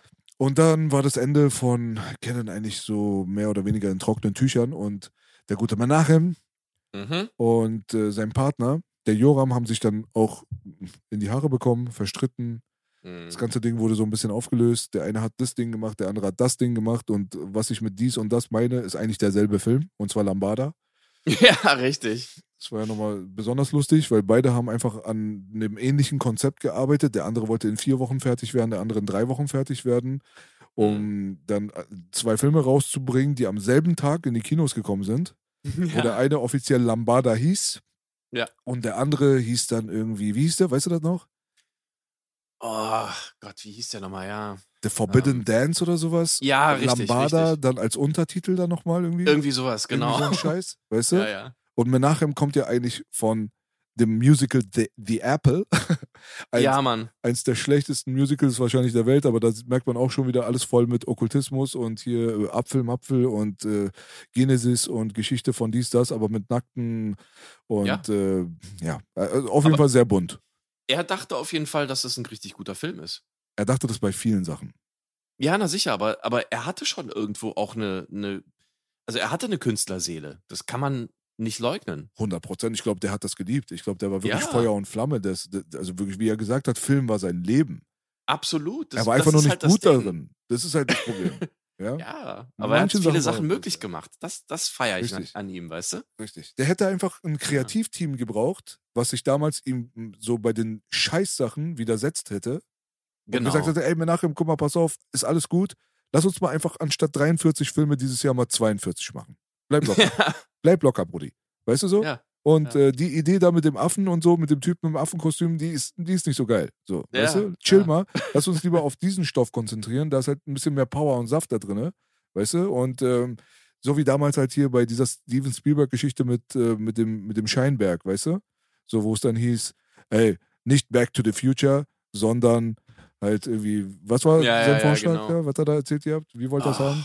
Ich, ey, ich hab's schon wieder vergessen. Ich glaube, warte mal. Ähm, Darth Vader vom, Plu vom Pluto. ja, genau, Irgendwie genau. so ein Scheiß. Irgendwie sowas, genau, Ja, das irgend war so das. Müll. Und dann kommst du dann halt um die Ecke und sagst, ey, du pass auf, Scheinberg, ich weiß, du bist der Boss, du hast die Hosen an, du hast das. Money, du bist auch krass. Keiner will dir dein Krasssein wegnehmen. Aber das ist eine Bullshit-Idee. Aber wir verpacken es mal als Joke. So. Hauptsache es ist vom Tisch. Ja, aber da brauchst du halt einen Spielberg, der das machen kann. Richtig. Und Menachem hatte keinen. Nee, Menachem war halt einfach der Boss, so was es anging. Ja, Mann. Er wollte einfach zack, zack machen halt, ne? Ja. ja. Deswegen, es war irgendwo war es eine gute Qualität, aber auch gleichzeitig leider, ja, die Kontrolle wäre schon gut gewesen. Das Ja. stimmt schon. Ja. Ja. Aber ey, dafür haben wir jetzt irgendwie ein paar richtig geile Schlockfilme, ein paar richtig geile Sachen. Ähm, sie Was haben halt Schlock eine, nochmal? Sag mal. ja, halt so, so ein bisschen Schrott halt einfach. Okay, So okay. B-Movie-Schrott. Okay. Und ähm, wir haben halt Chuck Norris von Ja, Chuck ihm Norris. gekriegt. Ja. Ja, wir haben, wir haben Van Damme von ihm gekriegt. Van Damme. Wir haben Dudikoff von ihm gekriegt. Dudikoff. ja, komm. Charles Bronson hatte sein, äh, sein Coming Back sozusagen, sein, seine zweite, seinen zweiten Frühling. Ja. Aber hallo. ja. Ja. Und wir Äh, hatten, wir hatten den krassesten aller Canon-Filme überhaupt, den wir nicht ein einziges Mal bisher angesprochen haben. Ja. Ein ja. absoluter Klassiker meiner Kindheit. Und zwar? America 3000. Love this fucking movie. Ich schwör's dir. Echt, ja? Ja, ey. America 3000 habe ich damals, schlag mich tot, 1991 oder sowas irgendwo, ja, Mhm. habe ich irgendwo auf irgendeiner Videokassette bei dem Onkel, habe ich den einfach gefunden. Und ich Mhm. habe den einfach reingemacht, weil ich Langeweile hatte und ich war alleine in diesem Raum und ich hatte keinen Mhm. Videorekorder. Deswegen habe ich mir jeden Scheiß reingezogen. Das ist die Mhm. Wahrheit dahinter. So. Und dann läuft da dieser abgefahrene Film, Digga. also wirklich. Ich dachte Mhm. mir so, was ist das denn? Eine Zukunftsvision? Mad Max-mäßig? Alles Schutt und Asche, Wüstenszenario. Du hast so Amazonen mit aufgepufften Haaren, so richtig 80er-mäßig und so weiter. Die Ja. kontrollieren einfach die Welt und die Männer sind die Sklaven. Richtig geil. Und die Mhm. Männer, die werden in zwei Kategorien unterteilt. Das eine sind die Befruchter und die anderen sind die Arbeiter. Ja, genau Geil. so wie es sein soll. Und die Frauen kontrollieren dieses ganze Getümmel, so richtig, so oldschool halt, ne? Also da gab es keine Laserwaffen oder so ein Scheiß. Die sind auf Pferden Mhm. nö. unterwegs und so und die haben ihre Hierarchie von Anführerinnen und Oberamazone und bla bla bla. Und dann stehen da diese Jawohl. armen Männer alle in einer Reihe und dann werden die dann so bemustert und dann heißt es so, ah, okay, du bist nicht so relevant, ne? So eugenikmäßig so. Du gehst jetzt hier im Werk arbeiten und stirbst halt irgendwo in der Mine. Weißt Mhm. du? Ah, du hast ganz gute Gene und so, du befruchtest. So, weißt du? Mhm. Haben sie dann den und den gemacht. Und letztendlich ist dann einer von diesen Dudes halt irgendwie auf der Flucht dann, weil er einfach dieses Scheißsystem irgendwie satt hat, unterdrückt zu werden als männlicher Sklave. Ja? Ich glaube, es sind zwei sogar. Genau, es können auch mehrere sein, aber dieser Hauptdarsteller landet dann Mhm. in irgendeiner Höhle. So, da geht dann der Mhm. Boden dann unter ihm auf und er turtelt da runter und dann auf, findet er auf einmal alte Tapes, die die Welt zeigen, wie sie vor der Apokalypse war. ja. Wovon die natürlich gar keine Ahnung haben, weil die einfach Mhm. völlig äh, neandertalerhaft leben. So. Die Ja, haben klar. keine Technologie, die haben gar nichts. Und dann sieht er, zieht er sich das rein und sieht dann so Nachrichten von damals und merkt dann, scheiße, diese Welt hat mal den Männern gehört. Wir waren mal an der Macht. Was Ja. zum Geier ist passiert, Alter? Wir müssen unbedingt wieder zu diesem Zustand zurück. Jetzt merkt er erstmal, dass es auch mal eine andere Perspektive gibt, außer ein männlicher Sklave zu sein. Also wird er derjenige sein, der die anderen Männer natürlich informiert, eine Widerstandszelle organisiert und ganz zum Schluss boxen die Männer die ganzen Amazonen dann um und nehmen sich einfach wieder zurück, was ihnen rechtmäßig zusteht. Ja, und zwar Jawohl. die Kontrolle. Das ist mein Film. America Hammer. 3000, Motherfuckers. Also wer den nicht kennt, ihr könnt ihn auf YouTube einfach gucken. Ich sag mal ganz kurz äh, die, die Kurzkritik des Lexikons des Science-Fiction-Films. Ein sexistischer Unsinn, ausgedacht und inszeniert von einem Wichtelhirn. Wo steht das? Wo steht das? Äh, Im Lexikon des Science-Fiction-Films. Echt jetzt? ja. korrekt, korrekt. Also, Love it. äh, der, der ist auch bei Schläferz gelaufen, bei Tele 5. Ja? Ja, ja. Also so- ich sag dir mal so, ich habe den damals gesehen, habe den nie vergessen und habe ihn 20, 25 Jahre später irgendwann wieder. Weil keiner mir sagen konnte, wie dieser Film heißt und ich wusste nicht mal, wie er heißt. Ich wusste nur, Mhm. das war der und der Film und es wurde schon langsam so legendär in meinem Kopf, so viele Jahre, die vergangen waren und ich keine Antworten dazu bekommen habe, dass ich mir Mhm. irgendwann gefragt habe, hast du dir das eingebildet, Alter, dass du den Film ja, geil ja, fandest, genau. so, weißt du? Das kann ja Mhm. nicht sein, weil du hast den ja echt genossen, so. Ich fand den Film ja voll cool, ja? Ja, ja. Aber ich war halt ein Kleinkind, so, weißt du so? Und dann vergingen die Jahre und ich habe gefragt und habe versucht zu recherchieren. Dann kam das Internet. Ich habe trotzdem keine Antworten gefunden. Habe eingegeben auf Englisch. Man fighting women movie, was weiß ich nicht was. nix, gar nichts, nix, nix, nix. Erst vor so drei, vier, fünf Jahren oder so habe ich, seit meiner Kindheit habe ich den Film America 3000 gesucht und dann habe ich ihn erst gefunden. Hm. Eine Legende. America 3000 war die Legende meiner Kindheit. Weil ich das, kennst du das? Der muss auch gar nicht Ja. so geil sein, das muss auch gar nicht relevant sein. Du kriegst Mhm. einfach nur eine Psychose da drauf, weil du ganz genau weißt, du hast den mal gesehen, aber du findest ihn nirgendwo. Als wenn er einfach verschwunden ist. Ja, ich habe da einige Filme davon. Ja, ja. Echt? Ja, also mindestens zwei, so wo ich noch ein paar Szenen im Kopf habe und ich, ich finde es nicht. Ich weiß nicht. Es ist auch einfach zu kurz und es ist auch so zu, Krass. zu wenig, um was zu finden. Ich habe Muss nur noch einen. Zufall. Ich habe nur noch Ja. einen. Sag mal, Echt? vielleicht, vielleicht kann man sich da gegenseitig mal so auf die Sprünge helfen. Ach, ja, es- würde wahrscheinlich jetzt erstmal darüber hinaus, übers Ziel hinausschießen. Machen wir privat dann. Ja, also wenn du mir da helfen kannst, aber ich glaube nicht, weil es ist, wie gesagt, es ist einfach zu, zu wenig, um da was zu wissen. Ich habe nur noch einen einzigen. Ja. Ich hatte auch mehrere, aber ich habe sie alle abgearbeitet. Auf Psychose. Okay. Also das ist wirklich, ich bin so richtig Memento bei sowas. Ich kriege Krise. ja. Ich muss es rausbekommen, sonst finde ich keine Ruhe in meinem Leben. Ja, okay. Ja, das ist so einfach, das ist einfach irgendwie so eine psychische Störung. Das ist Mhm. genauso wie wenn ich jetzt hier irgendwie was verlegt habe, zum Beispiel. Mhm. Da ist jetzt das Playstation-Spiel nicht in der Hülle. Ich kann nicht schlafen, ich muss es finden. Ja, Ich will es auch gar nicht spielen, ich will es einfach nur finden. ja, ja. Es muss einfach drin sein. Es muss da sein. Und solange Ja. es nicht der Fall ist, habe ich eine Macke da oben. So, weißt du? Und es Okay. ist nur noch ein einziger Film übrig, der diese Macke über mein Leben hinwegträgt. Und es ist irgendein 80s-Film gewesen, wo Mhm. du Kinder gesehen hast und so weiter. Der war auch nicht berühmt, nicht bekannt oder was auch immer. Hm, Ich würde mal sagen, so mittelmäßiger 80er Jahre Gruselfilm, Fantasy-Gruselfilm.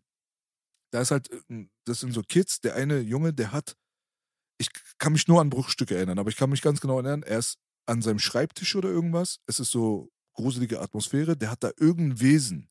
So ein kleines Wesen. Es sind so wie so kleine Männchen. So, weißt du? Die sehen auch, die sehen humanoid zwar aus, aber Okay. sehen nicht aus wie Homo sapiens oder so. Sie sehen halt auch so wie Aliens oder so, aber keine Kritters oder so.